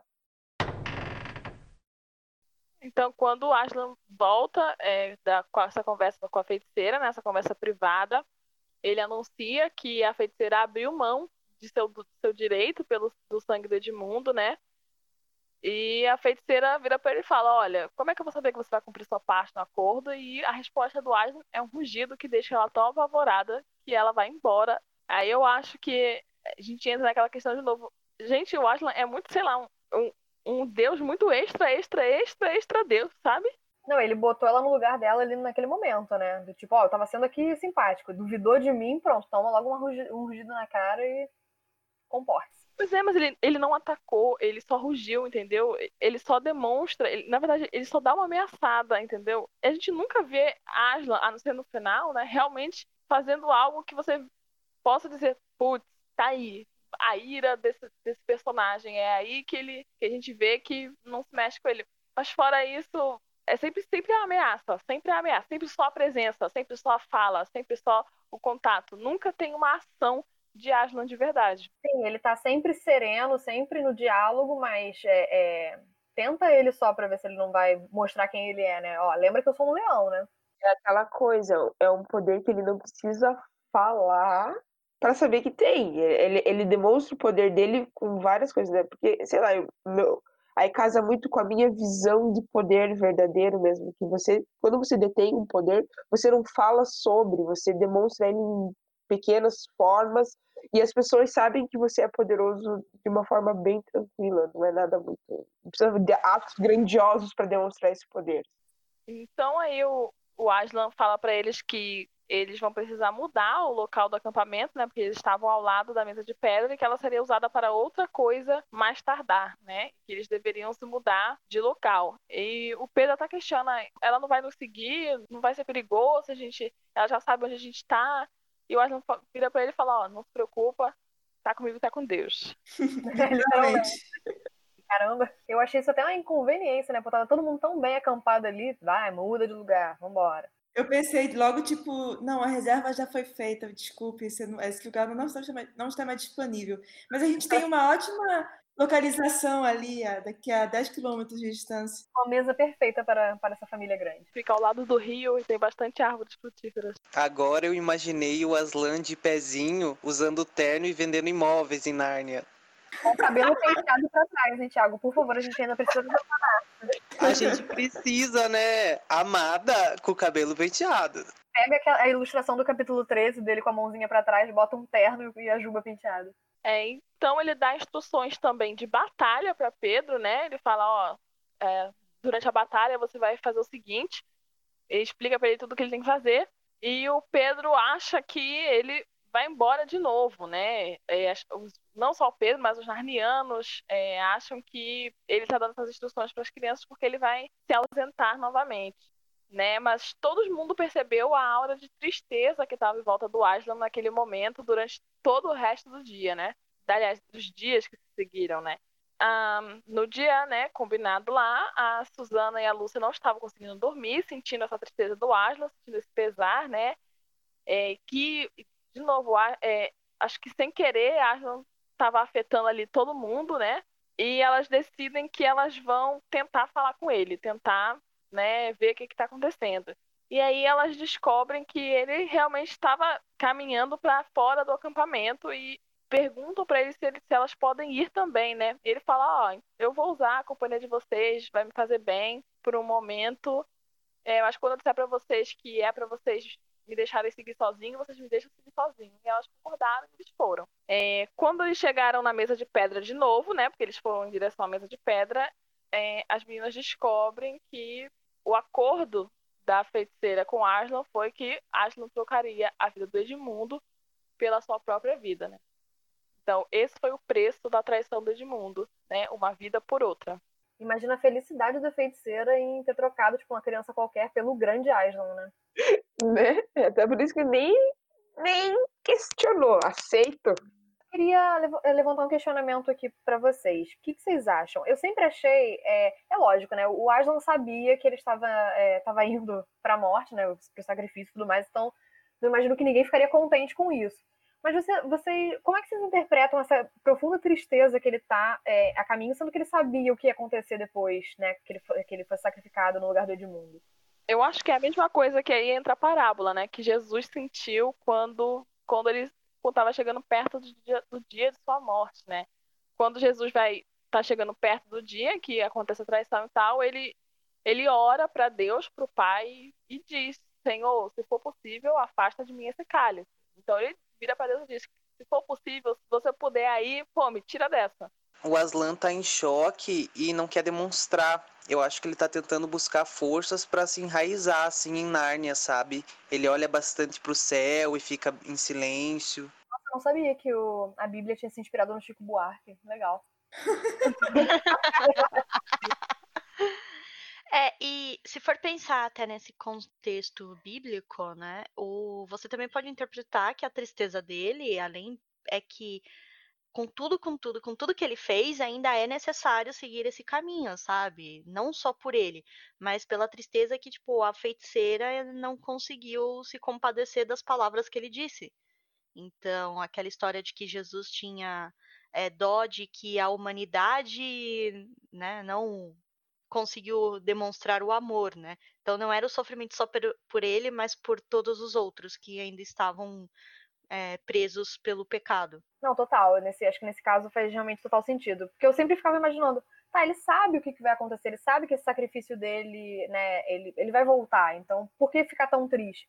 Mas aí a gente percebe, né, porque Jesus realmente e o Aslan, né, é, são criaturas, né, pessoas muito mais, é, é, muito maiores do que eu, por exemplo, né? Às vezes também é que nem quando eu vou pro dentista. Quando eu tenho que ir pro dentista, eu fico mega triste, porque eu detesto ir pro dentista. Eu sei que eu vou passar horas de dor, então é, é essa esse expectativa de, de passar por um mal bocado também. Né? É, é acho que é, é a melhor associação que você podia fazer. É um negócio extremamente incômodo, é um negócio extremamente que você preferia não estar fazendo, porém você sabe que você tem que fazer e você o faz uhum. de qualquer forma. E eu acho que no caso de Jesus e Aslan ainda tem um extra, né? De que não só eles sabem, mas eles são uma espécie, é uma espécie de onisciência, né? Então eles estão vivendo aquele momento não só no momento que eles vivem, mas antes daquilo, eles já estavam vivendo e revivendo aquilo várias vezes, porque eles já sabem o que vai acontecer, mas o saber deles é diferente do nosso, né? É um saber que, que você vive aquilo. Então, eles não só vivem aquilo no, no presente momento em que, em que acontece, mas antes disso, não é só uma antecipação, entendeu? É uma vivência e revivência daquele momento várias vezes. Eu acho bem isso também. É, e se você não usar na questão religiosa, né, não quiser usar como uma parábola religiosa, você também pode usar como outras, é, outros arcos narrativos de outras fantasias, que a gente vê no próprio Harry Potter, quando o Harry está caminhando, né? uhum. para a última batalha, né, com o Voldemort, que ele já sabia que ele ia, ele não ia lutar, ele ia deixar ser atingido, né? Que é muito aquela coisa do herói, né? O herói sabe que vai ter que se sacrificar, ele está ciente disso, mas mesmo assim ele parece triste, né? Sim, mas eu acho que nesse caso, o, o, Harry não sabia que ele poderia voltar à vida, né? O Aslan eu acho que sabia, porque ele sabia o que ia acontecer é, caso ele se sacrificasse no lugar de um traidor, né? E esse momento do sacrifício, inclusive, é bastante pesado, né? Eles fazem Aslan passar por uma humilhação enorme, né? De novo, a gente não é, é, impossível não fazer o paralelo com a história de Cristo novamente, né? Porque a humilhação que o personagem passa, a dor que o personagem sente é realmente, é, nesse capítulo em específico, o Luiz simplesmente fez uma enorme parábola. Eu acho engraçado que ele foca muito no rosto da feiticeira, né? Porque ela é sempre é, descrita como uma aparência assim plácida, né, sem, sem sentimento, muito fria, e nesse momento você vê que ela tá com o rosto transfigurado, né, tomada por por um júbilo, por uma loucura, porque ela finalmente vai conseguir matar o grande e poderoso Aslan. É, e é interessante também que os outros bichos, né, que estão acompanhando ela, em sua maioria são mitológicos, né? Normalmente os bichos que a gente tem normalmente são mais pro lado do bem, assim. Sim, eu acho muito forte essa, essa cena do, do sacrifício do Aslan, a, toda a humilhação que ele passa, né? O, todo, é, ele perdendo a juba, né? Que é o, realmente o símbolo do leão é a juba, né? Então, uhum. é muito, eu acho que é muito marcante, é bem forte essa, essa, essa parte. Inclusive, me lembra muito uma. Essa, essa parte me lembra um trecho daquela música Hallelujah do Leonard Cohen, que ele fala, né? Ah, quebrou o seu trono e cortou seu cabelo. Então, assim, é que realmente te destruiu ali, né? É, tem o Sansão também, né? Quando corta o cabelo dele, ele perde a força dele também, né? Não, e o que eu acho engraçado é que a feiticeira ela é muito desleal até o final. Porque antes dela desferir o último golpe, né? É, ela faz questão de falar pro Aslan que ela não vai cumprir com o acordo, né? Que quem vai impedir ela de matar o menino depois que ele estiver morto, né? Ela quer que o Aslan morra sabendo que falhou, né? É muito forte essa cena. O Aslan tá muito triste. Eu imagino que ele esteja pensando em como toda aquela parte do reino que ela domou era dele. Porque até aquela, aquela parte de Nárnia que no Sobrinho do Mago é onde ele se materializa no início, tá domada por gelo e pela rainha, né? É onde a árvore da maçã foi plantada, que é perto da entrada do guarda-roupa, né? Do portal. Pois é, e aí? O que acontece depois desse momento tão peculiar da coisa? A Susana e a Lúcia estão horrorizadas com a ideia do rei Aslan ser executado. A feiticeira interrompe a batalha cantando vitória. Elas estão muito tristes que não conseguem nem sentir medo. Elas tentam soltar as amarras de Aslan e não conseguem, porque ele está preso muito forte. Os ratinhos tentam ajudar ele também. Aí ele consegue se libertar e quando ele aparece, tudo ganha mais vida, esperança e alegria. E é até interessante nesse momento que o Aslan morre, né? É, que, que ele morre não, na verdade, que ele antes dele ressuscitar, que o, a terra treme e a mesa de pedra se parte.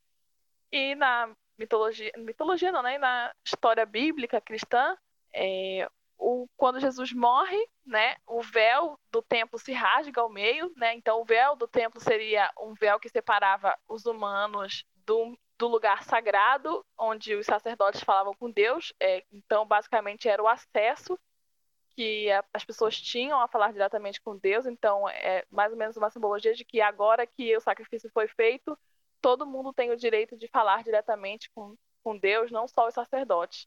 E aí, com Aslan, a gente tem essa, essa alegoria aí de que é, a terra treme, a mesa se parte, né? E, e que a vida do, do Edmundo foi salva, assim como a gente foi salvo dos nossos pecados no momento em que o véu rasgou e podemos falar diretamente com Deus por causa disso. Sim, eu fiz essa analogia também na minha cabeça mas me incomodou um pouco porque eu achei meio saído do nada essa ressurreição do. Eu entendo que tem toda a alegoria e tal, mas no livro eu achei um pouco tirado do cu.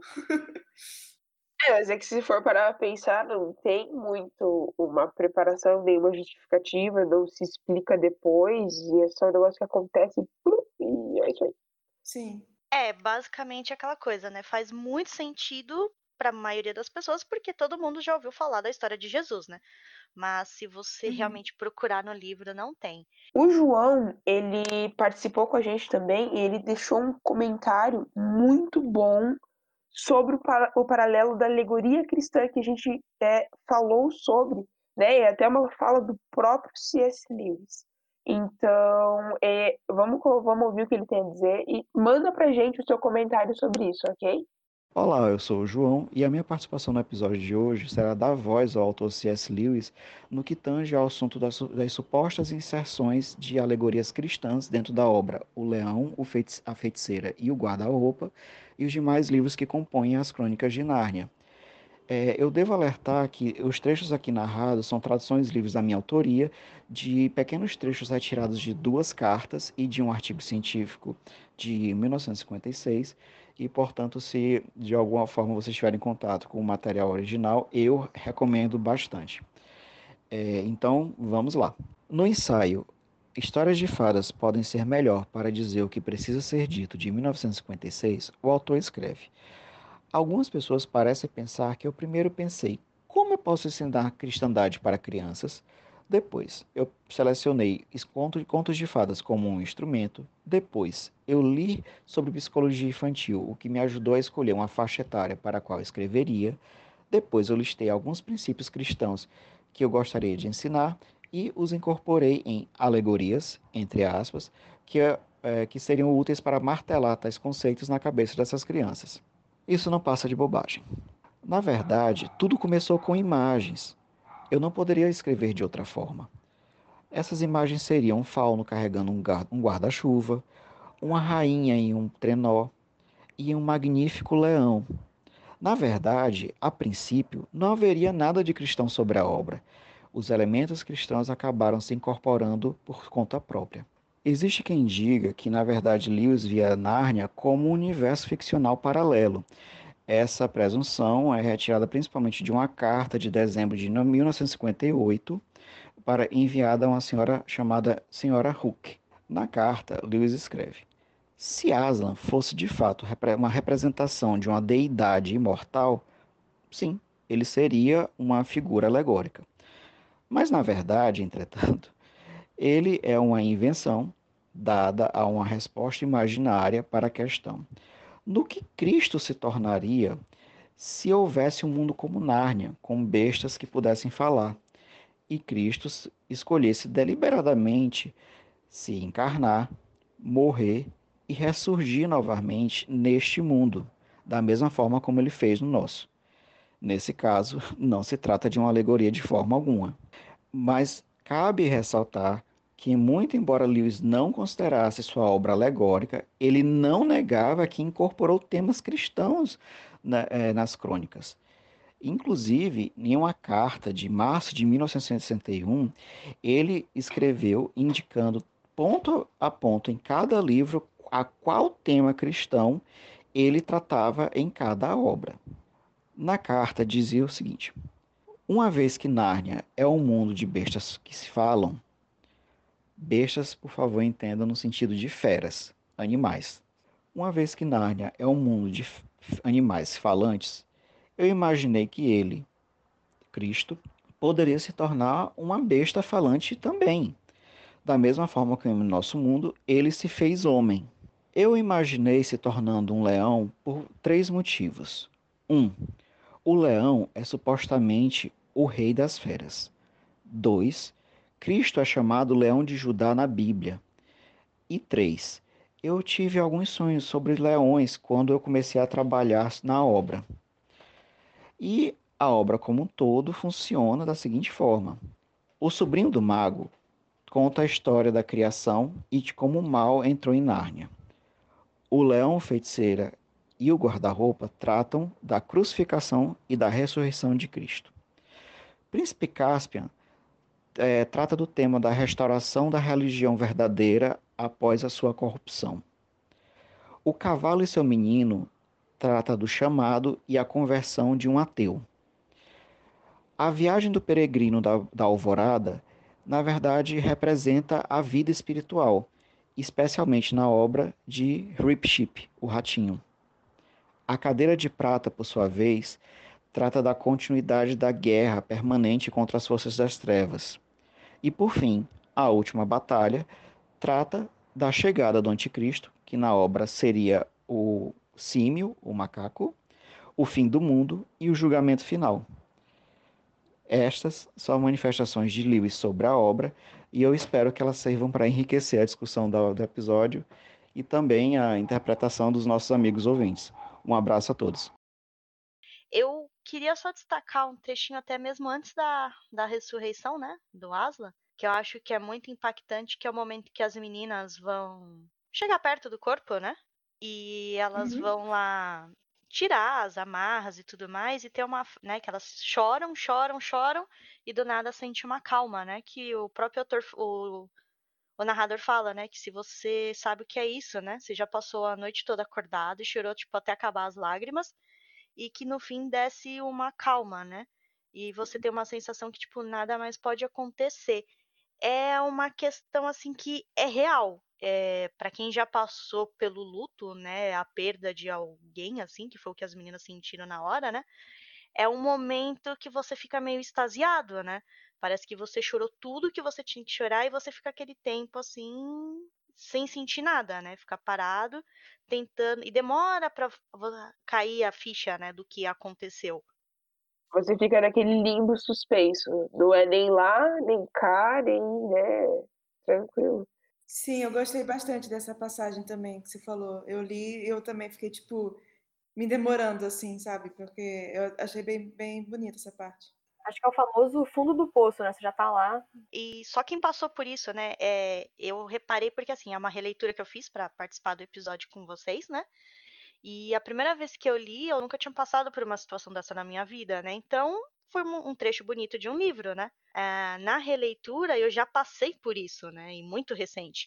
E a, a descrição caiu como uma luva. Eu falei assim, realmente, se alguém quer saber o que acontece é essa descrição, né? Chega no momento que parece que nada mais te afeta por um tempo. Com certeza. Na verdade, fica a, a ressurreição dele fica um negócio meio no limbo suspenso por umas poucas linhas, né? Porque a, em seguida que a Lúcia a Lúcia já pergunta o quê, como, quando, como, Hã? e ele olha assim não. O que a feiticeira não sabe, que ela, tudo que a feiticeira sabe vai até a aurora do tempo, né? Até o início dos tempos. O que ela não sabe é que antes disso tem mais coisas mais poderosas e maiores que ela, que faz com que, ao sacrificar um inocente, a própria morte possa ser revertida, né? Porque não tem, né? Isso faz parte das coisas do mundo de coisas que ela não sabe e não se preocupou em saber. E quando o Aslan volta, todo mundo se sente muito mais revigorado, até não, não sente mais fome nem sede. Aí o Aslan sugere que a Susana e a Lúcia subam nas suas costas e, num pulo de esfriar a barriga, já estavam no castelo da feiticeira, onde pularam no meio do pátio repleto de estátuas. Ao chegar no pátio, o Aslan vai passando pelas estátuas que vão voltando à vida e logo adiante, no jardim das estátuas, onde os animais estavam, eles começam a, a dançar em volta do rei e comemorar a volta dele. Ao despertar de um grupo, foi iniciada uma busca pelo castelo, para que nenhum prisioneiro ficasse para trás, incluindo Sr. Túmulos, que quando ele encontra a Lúcia, eles dançam felizes e comemoram. Eu achei bem é, visual a forma como ele. Eu consegui visualizar bem a forma como é esse processo de desestatuamento, né? Tem esse, esse anel aí que vai percorrendo pelo corpo. Eu consegui visualizar bastante com bastante detalhe, assim, do jeito que ele escreve. Na verdade, é o detalhamento que encanta, né? Você fica assim e você consegue imaginar de forma muito nítida e muito clara e nem um pouco enjoado. E eles vão passando pelas terras da feiticeira. Quem eles encontram e libertam se reúnem a eles e vão ajudando na batalha. Quando eles chegam no campo de batalha, a cena não tá nada bonita. Eram estátuas para tudo quanto é lado, e a feiticeira travava uma luta medonha com Pedro. E quando a feiticeira vê ele, ela fica apavorada, né? Você não morre, criatura, morre de uma vez. Eu te matei, sua filha da mãe, o que tá acontecendo? Eu imagino a cara dela bem com aquele efeito Avenida Brasil. Claramente. Claramente. É, uma única coisa que eu, tipo assim, o livro todo a gente sempre fala que é muito fácil de imaginar e visualizar as coisas que estão acontecendo eu não consigo visualizar o Pedro lutando com ela de Sim. igual para igual. Também não. Eu não consigo visualizar. Nossa, também não. O Aslan falou meia dúzia de palavras, o Pedro já é um exímio espadachim. Até porque quando ele luta com o lobo, é, é, é uma luta bem feia no sentido de desleixada. É desengonçada. Eu tenho certeza que ele matou o lobo de olho fechado. Eu acho que o filme representa bem isso, né? E a gente, mais uma vez, vamos comentar no próximo episódio. Aí o Aslan dá um grito e pula na feiticeira, né? Ele dá aquele rugido ensurdecedor e salta para cima dela. O exército do Pedro ganha todo um vigor a mais para a batalha, uma esperança. E graças a um Aslan, a batalha dura só alguns minutos. Pouco do exército da feiticeira, depois que ela morre, ou se rende ou foge. Eu imagino que essa parte, assim, é muito engraçada, assim, tipo, a galera que tá fugindo e o povo que se rende, aquele povo que realmente entendeu que a mulher, ela não era muito confiável, né, no fim, um pouco de senso, um pouco de razão, se rende por ser mais fácil. É, às vezes também eles seguem ela por medo, né? Também tem. Ah, com certeza. Eu o que acontece com, isso, com essas pessoas. Existe, existe é mencionado se existe não, né? Se existe perdão, se são executados, como é que é esse rolê? Na verdade, eu acho assim, quem se rendeu é, ficou. Eu acredito que tenha vivido uma vida reta, mas aí depois no final ele até, ele até menciona que os quatro eles dedicaram um tempo, quando eles começaram a reinar, a dizimar aqueles que fugiram e insistiam em perpetuar essa maldade da feiticeira por Nárnia. E o Pedro, ainda no agito da batalha, fala que se não fosse pelo Edmundo destruir a varinha da feiticeira, eles não teriam tido tantas chances, né? Porque ela estava transformando todo mundo a rodo em pedra e o Edmundo ajudou bastante nesse ponto. O que talvez justifique por que, que o Pedro conseguiu lutar próximo a ela, porque talvez ela estivesse tão acostumada a usar a magia da varinha que ela nunca precisou treinar uma luta corpo a corpo, né? É, pode ser. Porque eu acho, eu também acho bem difícil de visualizar ela dando soco e pontapé. O que é engraçado é que eu fico imaginando, porque no sobrinho do mago é, você vê que ela tem uma destreza. Você imagina, eu, mim, essa é a minha interpretação da leitura, né? Você tem aquela, você imagina ela com uma destreza tanto física quanto mágica, quanto tudo, tipo, realmente uma, uma pessoa completa entre aspas. E aí, tipo, chega aqui, não sabe lutar com a criança, né? tipo, fica meio, dá uma, uma mudada de tom, assim, que eu tenho que me acostumar. É, aí pode ser dois fatores, né? Um, porque o autor escreveu depois, né? E acaba tendo furos, né? De uma história para outra. Ou a gente pode até pensar, né? No ponto de, uh, de caráter, né? Uh, ela estava assim tão arrogante que com o passar dos anos, que se passa muito tempo em Nárnia, né, entre uma história e outra, ela se acomodou, né, sendo a única a, a rainha que dominava todo mundo com o poder da magia e a arrogância fez com que ela não precisasse mais, né, lutar. E uma vez que você não pratica, né, você vai ficando mais enferrujado, né? O Jim Pass dela venceu, ela não quis renovar e ela Eu gosto dessa, dessa ideia, sim. E eu, eu fico pensando também, talvez essas armas que, que eles receberam do Papai Noel fossem mágicas também, né? Então, é, eles uhum. conseguissem lutar melhor. Por, o Pedro consegui, eh, conseguiu lutar melhor porque estava com aquela espada. Se fosse uma, uma, outra espada qualquer, talvez não. Eu acho que faz sentido isso, porque, por exemplo, a, a Lúcia depois ela vai é, curar todo mundo que ela consegue curar, né? E pelo que eu entendi, é um frasquinho pequenininho, tipo, não daria para ela para usar em todo mundo. Então eu imagino que tem algum feitiço aí de extensão para que dê para que dê para esse exército todo, né? Total. Ou também foi o, o modo como a Lúcia usou, né? Porque realmente, talvez o quando o Aslan presenteou ela com o tônico, ele imaginasse que não não não fosse possível curar tantas pessoas. Mas às vezes o modo como a Lúcia usou o presente de Natal dela tem influenciado. É, o, é, na verdade, ela recebeu do Papai Noel. E ele diz que uma ou duas gotas são suficientes, né? Então. Mas mesmo assim, eu acho que tendo um exército muito grande, um frasquinho não seria o suficiente, talvez. Uhum. Gente, eu acho legal porque eu achei equilibrado os presentes da Suzana e da Lúcia porque a Susana ela ganha um arco que, que permite a ela batalhar e uma coisa revigorante. E a Lúcia recebe a adaga e o tônico. Então as duas recebem algo, algum elemento revigorante e outro para conseguir combater. Sim, é, é a ofensa e a defesa, né? Então a Lúcia vai seguindo pelo campo de batalha, sarando os feridos, e Aslan vai devolvendo vida às estátuas, e a alegria era tanta que aconteceu um banquete ali mesmo. E no outro dia, eles vão até a praia de Cair Paravel, onde as crianças molham os pés no mar e, e se divertem. Eu imagino um puta luau maneiro pra caramba. tem que ter festa, né? Tem que ter balada, senão não, não tem nem graça. Balada de Nárnia. Oh! balada de Nárnia. Barulho. E no outro dia é a coroação de reis rainhas de Nárnia. Ah, Thiago, acho que você esqueceu de mencionar o melhor personagem, que é o gigante Rumba Catamal, hein? Gente, eu esqueci mesmo. O gigante ajuda muito eles, né? Assim que eles libertam o gigante, ele já faz uma frente enorme para eles. Eu achei legal isso, porque antes eles sempre tratavam o gigante como é, do lado da feiticeira, né? E aí você vê que não todos os gigantes são malvados, assim, né? Não tem um, um. Ah, você é gigante, você é do mal. Você é bichinho, você é do bem. Tem uma diversidade aí, né? Sim, sim, total. Aí, quando eles são coroados como reis e rainhas de Nárnia, eles fazem honrarias para os amigos de jornada deles, o Sr. Tumons, os castores e até o Rumbacatamal. Coisa bem! Rumbatacamal.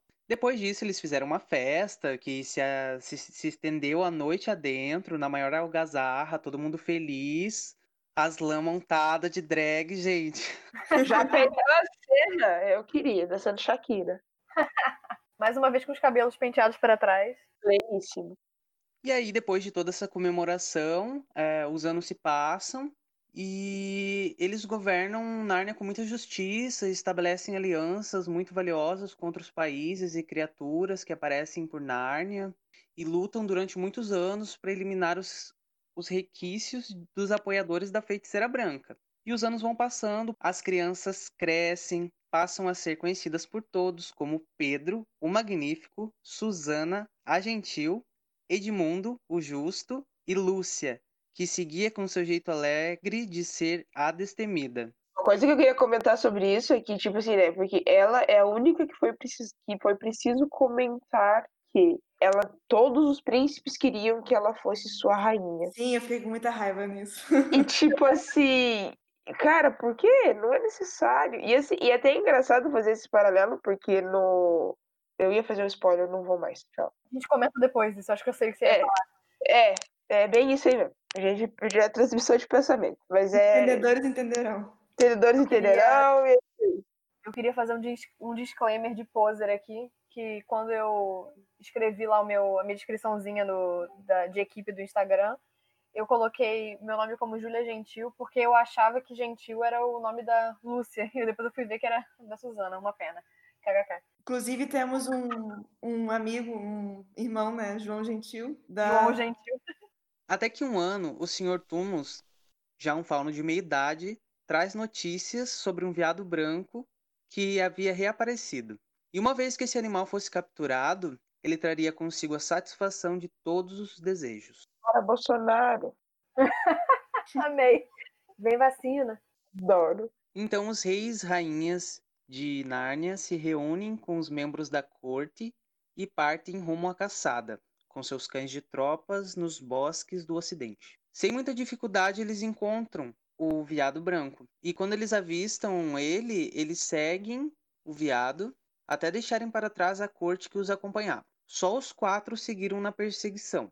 Ao chegarem num ponto onde não conseguiriam ver o cavalo, Pedro, no seu melhor linguajar de rei, sugeriu a todos que seguissem a pé, e foi o que fizeram, até darem de encontro com um lampião, e com aquela estranha sensação de que aquilo era conhecido, decidiram seguir em frente, por onde as árvores já eram casacos de pele, até irromperem pelo guarda-roupa de volta a serem Pedro, Susana, Edmundo e Lúcia. E eles chegam na sala do guarda-roupa bem quando a dona Marta estava passando pelo corredor com os visitantes. Claro que eles correram explicar por que os, os quatro casacos estavam faltando no guarda-roupa.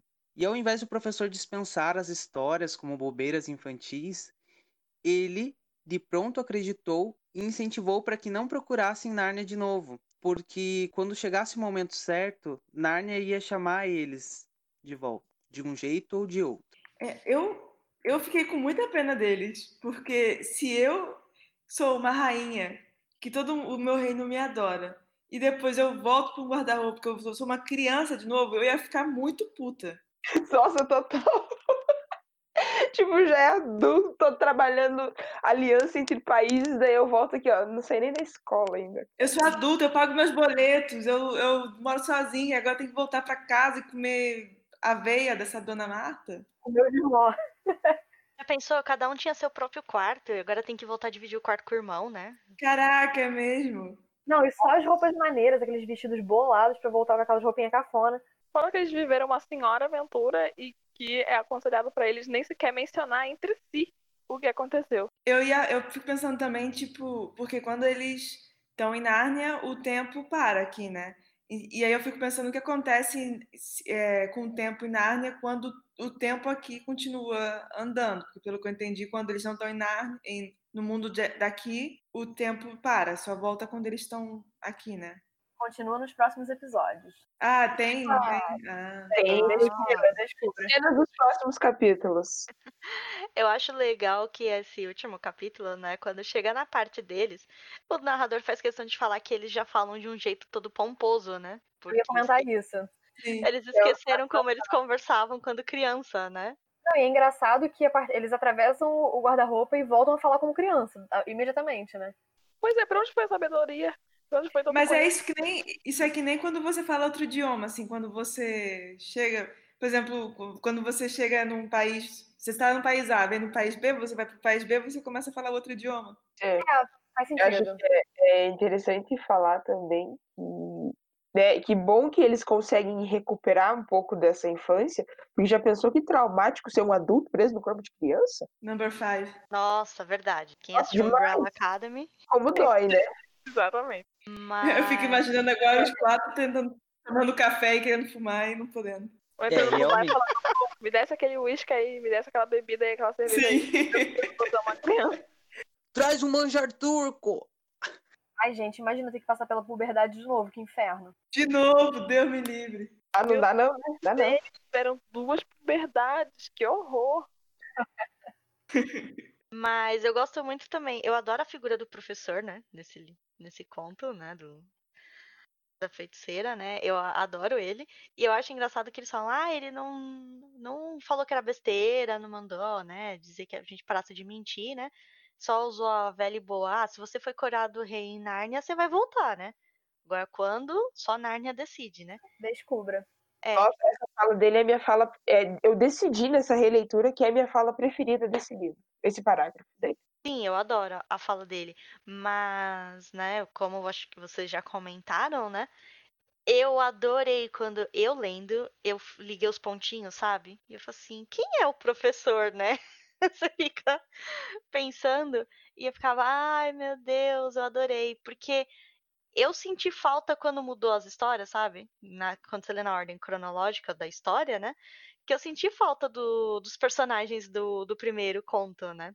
Sim, sim, total. Pois é, eu que li na ordem de lançamento, porque eu sou dessas, eu, nossa, quando eu li o Sobrinho do Mago, pra mim foi, uau, putz, explosão blow mind, sabe? Explosão de cabeça. Foi tudo, tudo, todas as frases eram uma piadinha, um easter egg, uma piscadinha. Tudo parecia muito mais do que só a história, só um prequel, entendeu? Parecia que era, era uma espécie de intimidade entre o autor e o leitor, sabe? Caramba, a tua leitura deve ter sido muito gostosa, porque o Sobrinho do Mago é realmente um presente, um baita de um easter egg pros fãs, né? Thiago, ele não tem um pano pra passar pro sobrinho do mago, ele tem uma lona. Toda vez que tem que exaltar. Ai, mas eu gosto muito do sobrinho do Mago também. É que eu, quando eu li, eu ganhei aquela edição que era um volume único, que vinha todas as histórias, né? E aí eu comecei a ler pela ordem, né? Aí quando chegou, eu tive a. Eu tinha gostado muito do, do personagem, né? Do Kirk. E aí quando chegou, e eu, né, juntei as, a- as pecinhas, né?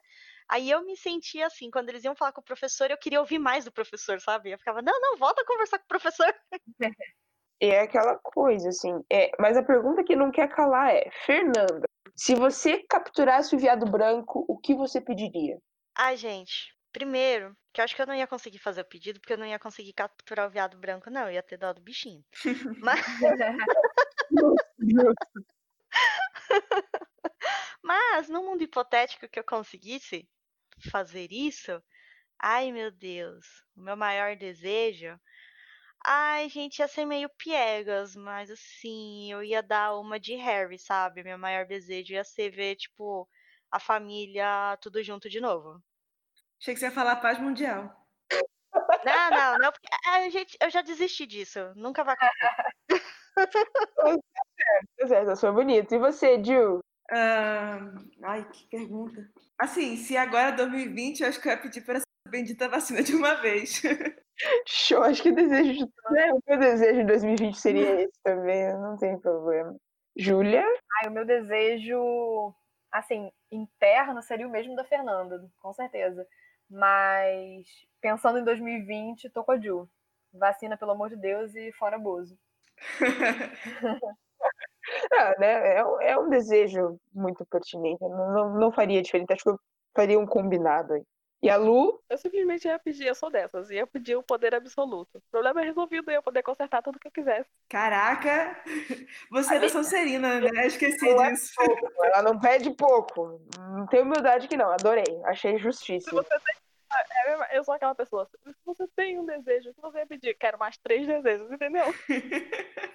Luana, você no primeiro episódio disse que seu personagem favorito era o Edmundo, não foi? É. Tudo faz sentido. Aqui, ó. Tudo faz sentido agora? Tudo faz sentido agora. Eita. Porque, pensa, gente, se eu, se eu tivesse o poder absoluto, tudo poderia ser resolvido. Eu não ia precisar escolher entre ter uma vacina ou fora abuso. Eu ia poder ter os dois. Verdade. É tudo que eu tenho direito nessa vida. Sagacidade. Tá parecendo a tour, não vai ter eu do LDRV, socorro.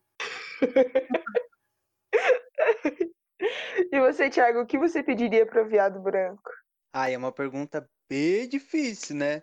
Eu sempre quis muito voar. Talvez eu, eu, eu Amo. talvez eu Adoro. pedisse isso. Ou um estoque de manjar turco infinito. Junda, você? A Lu falou que pedi, ia pedir outra coisa. O que você pediria, Lu? Eu só disse que era- seria outra coisa que eu poderia fazer se eu tivesse o poder absoluto. Eu ia poder voar também. Eu ia poder fazer qualquer coisa. Tudo que quisesse, né? A bicha, ela é esperta, tá entendendo? Ela é muito esperta. Adorei. Eu tô pressentindo uma vibe de Thanos, sabe? Querendo ter todas as joias do infinito.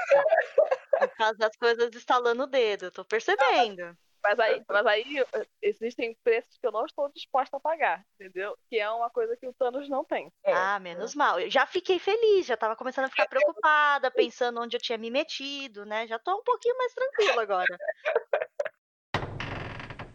Júlia, conta pra gente como que foi é, trazer o Leão a Feiticeiro e o Guarda-Roupa pro mundo da mídia, né? Como que foi, como que ele foi adaptado ao longo do tempo? Bom, a- essa crônica, né, o Leão Feiticeiro Guarda-Roupa, foi a que mais recebeu adaptações na história, assim, né? Quer dizer, na história, obviamente, das crônicas de Nárnia, né? Não do, do mundo. Aquelas. Mas. é, foi adaptado três vezes para televisão. A primeira, em 1967, foi dividido em dez partes pela ABC. Em 1979, é, ganhou um filme animado, uma animação para televisão. Inclusive, essa a animação foi dirigida por um cara chamado Bill Melendez, que era, foi animador de obras da Disney como Pinóquio e tudo mais, e é o diretor da maior parte das adaptações do- das histórias do Snoopy, né, de Peanuts. Essa animação ganhou um Emmy na época. Bom, e em 1988 foi adaptado pela BBC, junto de outros três tí- títulos das crônicas, mas isso a gente vai falar mais pra frente em episódios futuros. Atentas. Exato. Bom, no teatro houveram várias adaptações. A primeira delas foi em 1984, em Londres, no London's Westminster Theatre, e em 1986 foi feita uma adaptação musical do Leão Feiticeiro Guarda-Roupa. Imagina o auge, né? Eu preciso ver isso. A gente precisa. Nossa, gente, sério. Eu Inclusive, porque os nossos ouvintes não sabem, mas a gente tem um cine musical, né? Que a gente vê. Então, eu não sei porque a gente não viu isso ainda. Tadinhos, pois é. Foi oficialmente inserido na fila. A adaptação mais interessante para o teatro, na minha opinião, foi uma em- que foi feita em 1997 nas Filipinas. Foi feita por uma companhia de teatro chamada Trumpets Inc.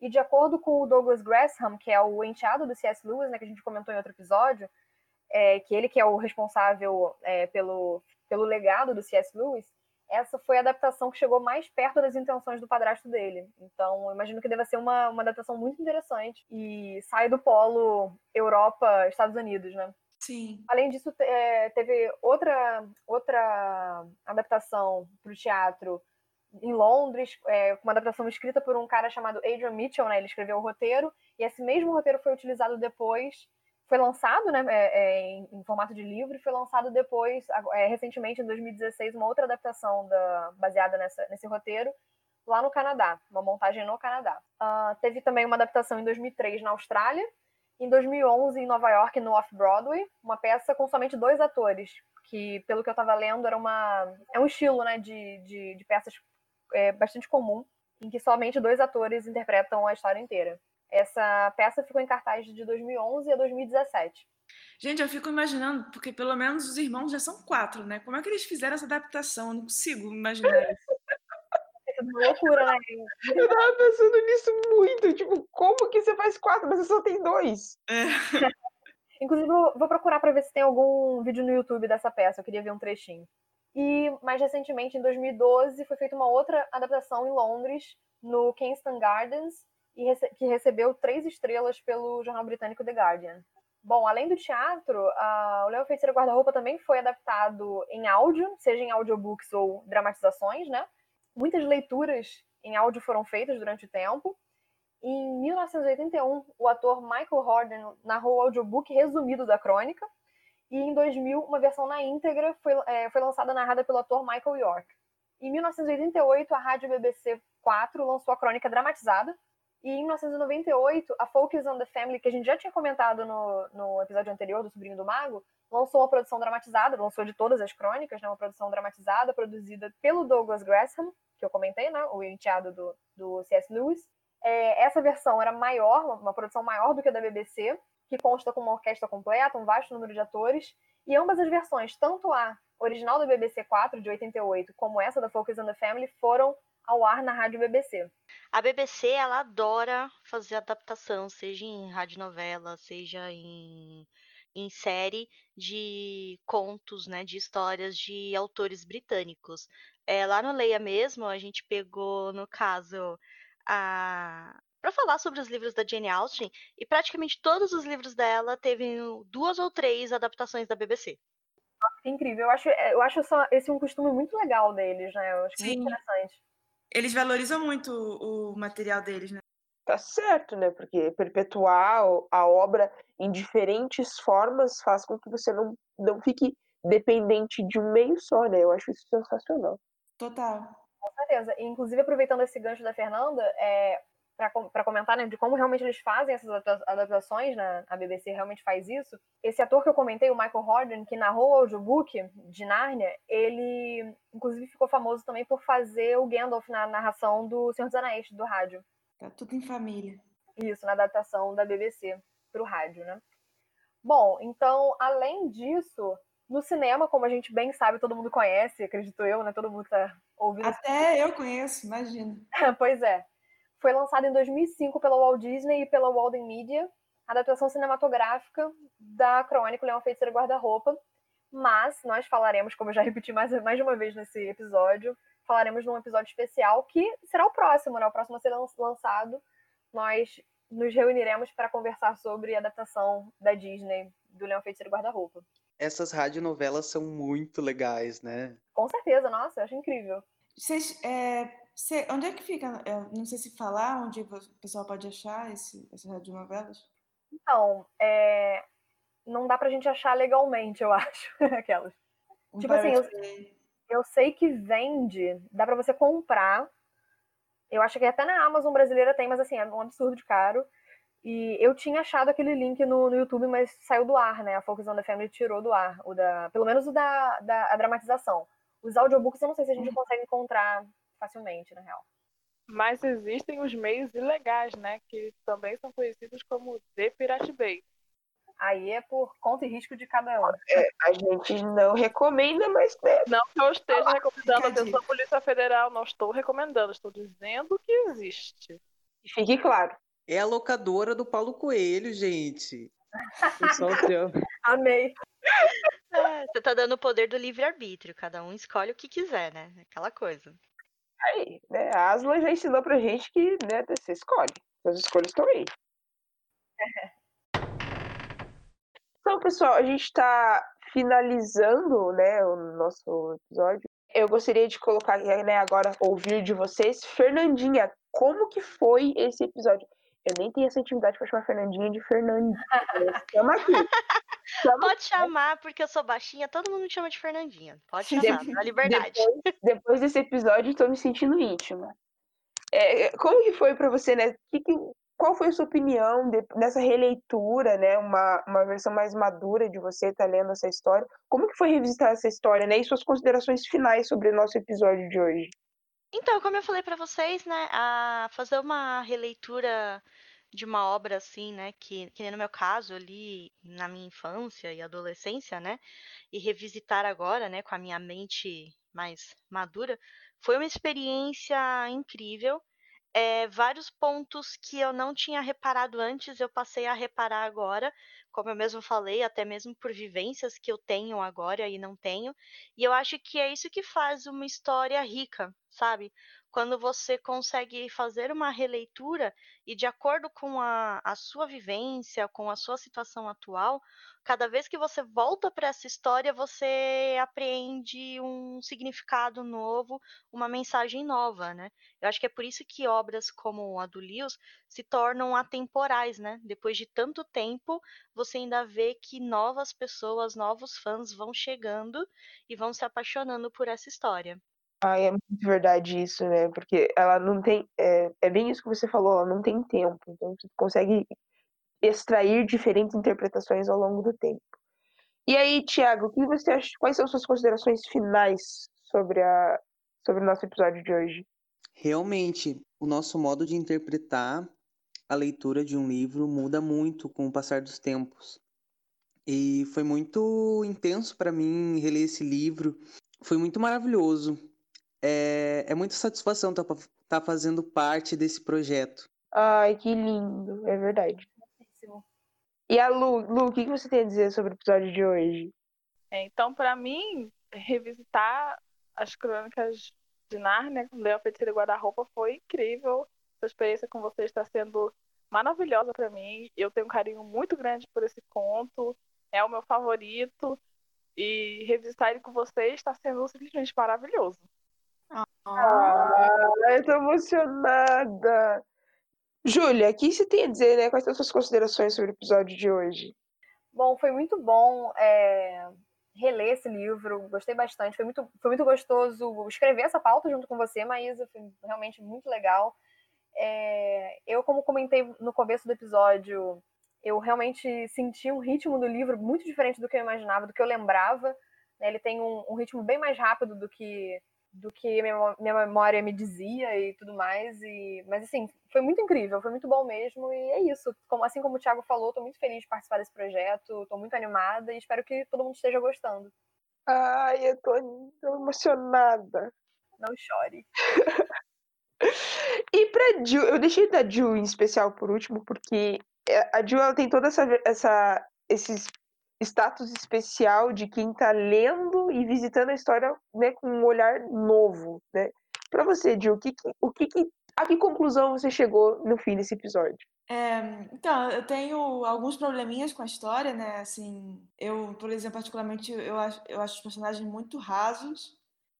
Inclusive, engraçado, o que eu mais gostei foi o Edmundo, porque eu acho que ele é o único que tem uma dimensão a mais. É o que mais que tem é... camadas mesmo. Né? é verdade. É, o Pedro eu acho chatérrimo, a Suzana nem computou para mim.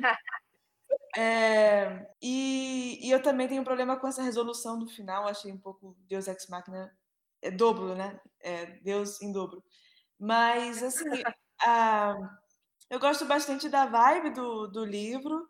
Eu fiquei um pouco chocada que a, que a feiticeira tenha morrido, porque eu achei que ela ia ser, tipo, a, a vilã da saga, né? Mas aparentemente não.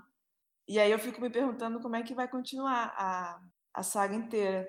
Mas eu gostei bastante do ritmo, ainda mais agora nesses tempos de pandemia, é uma, uma leitura bem leve. É, você lê realmente bem, bem tranquilo, bem rápido. Então, eu tô, tô, tô até curiosa para saber como é que vai continuar a história. Eu acho interessante isso de você ter comentado dos personagens, você achou eles bem rasos e tudo mais. Inclusive, eu acho muito. A gente tinha até comentado isso em off um tempo atrás, né? Como os, os quatro irmãos, eles é, são muito. Cada um representa uma casa de Hogwarts, né? Muito o estereótipo, né? Digamos assim. Mas. É, assim, não sei, a Suzana pra mim é trouxa, porque ela não. a Suzana é a, é a sensatinha, então ela seria a Corvinal, digamos assim.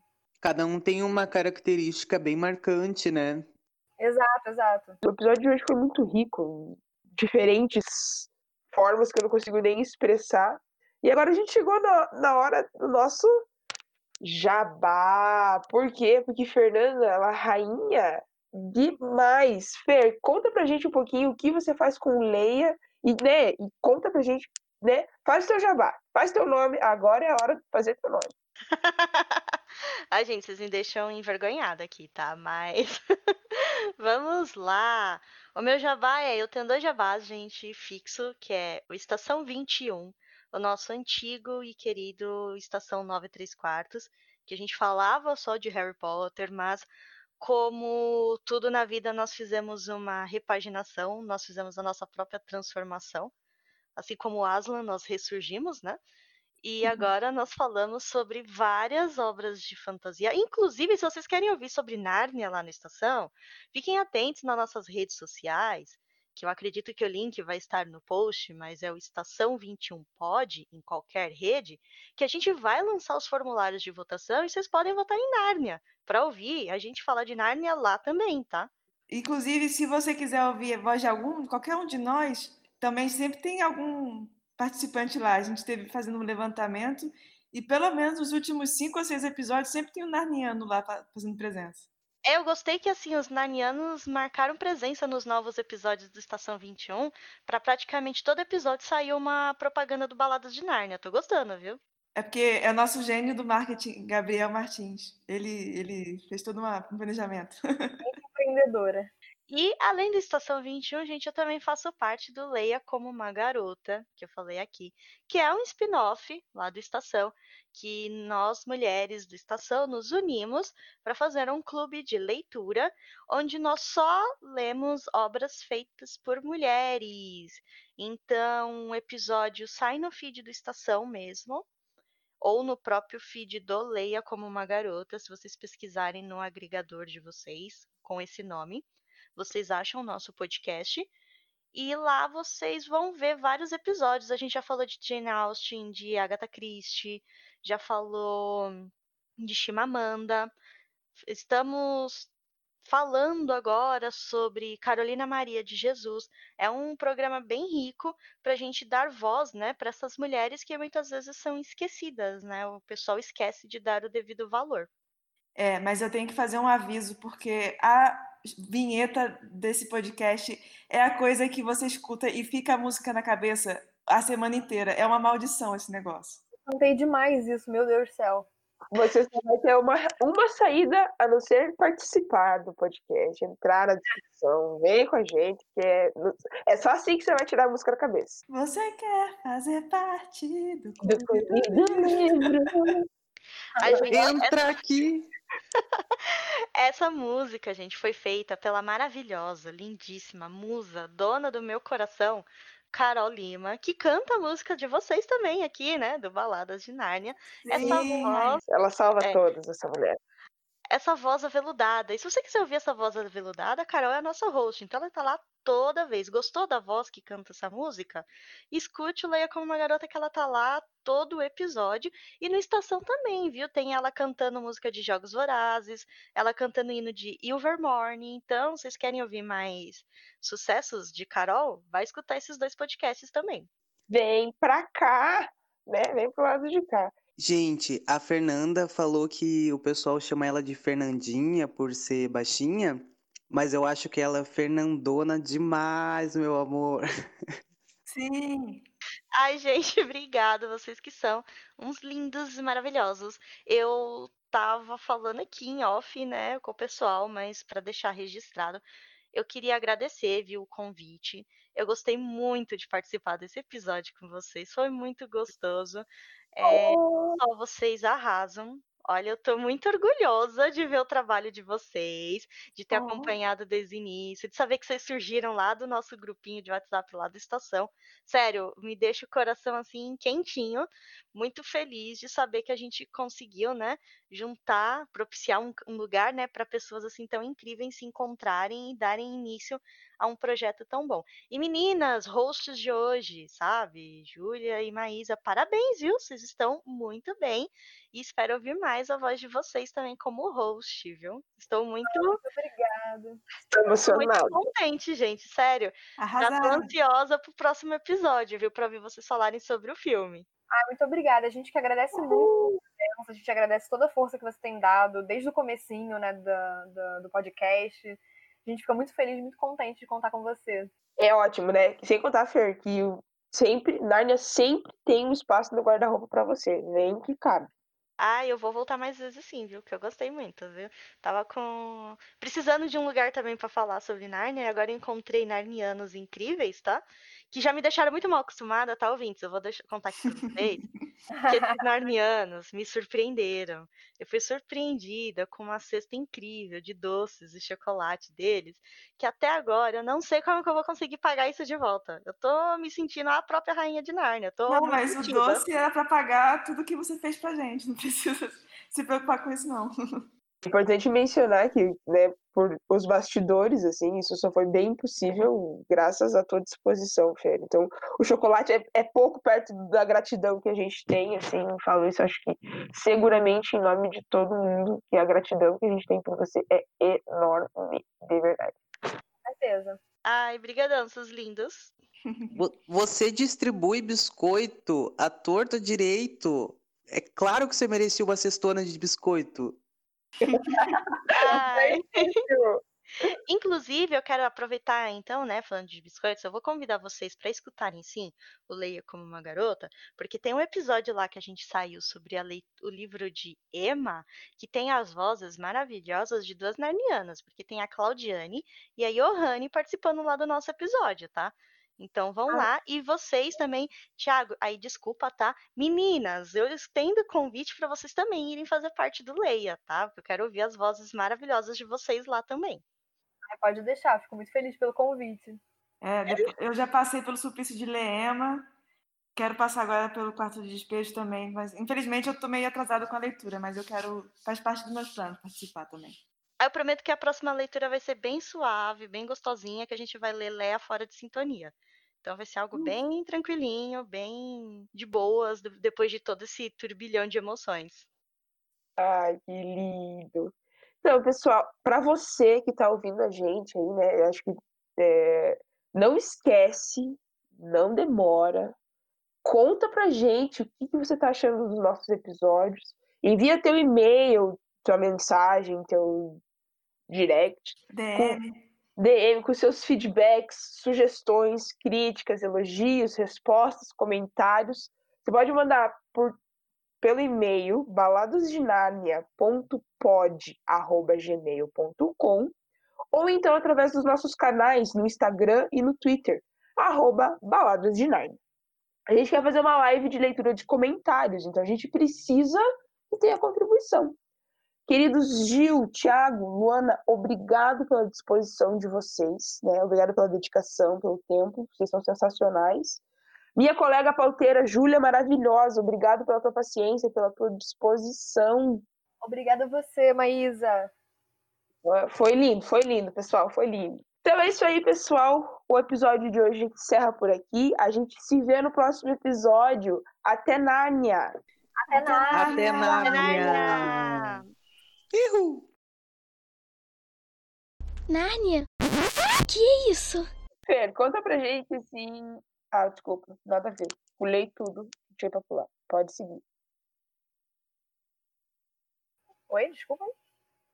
Não, só surtei mesmo. Pode seguir. Bloopers.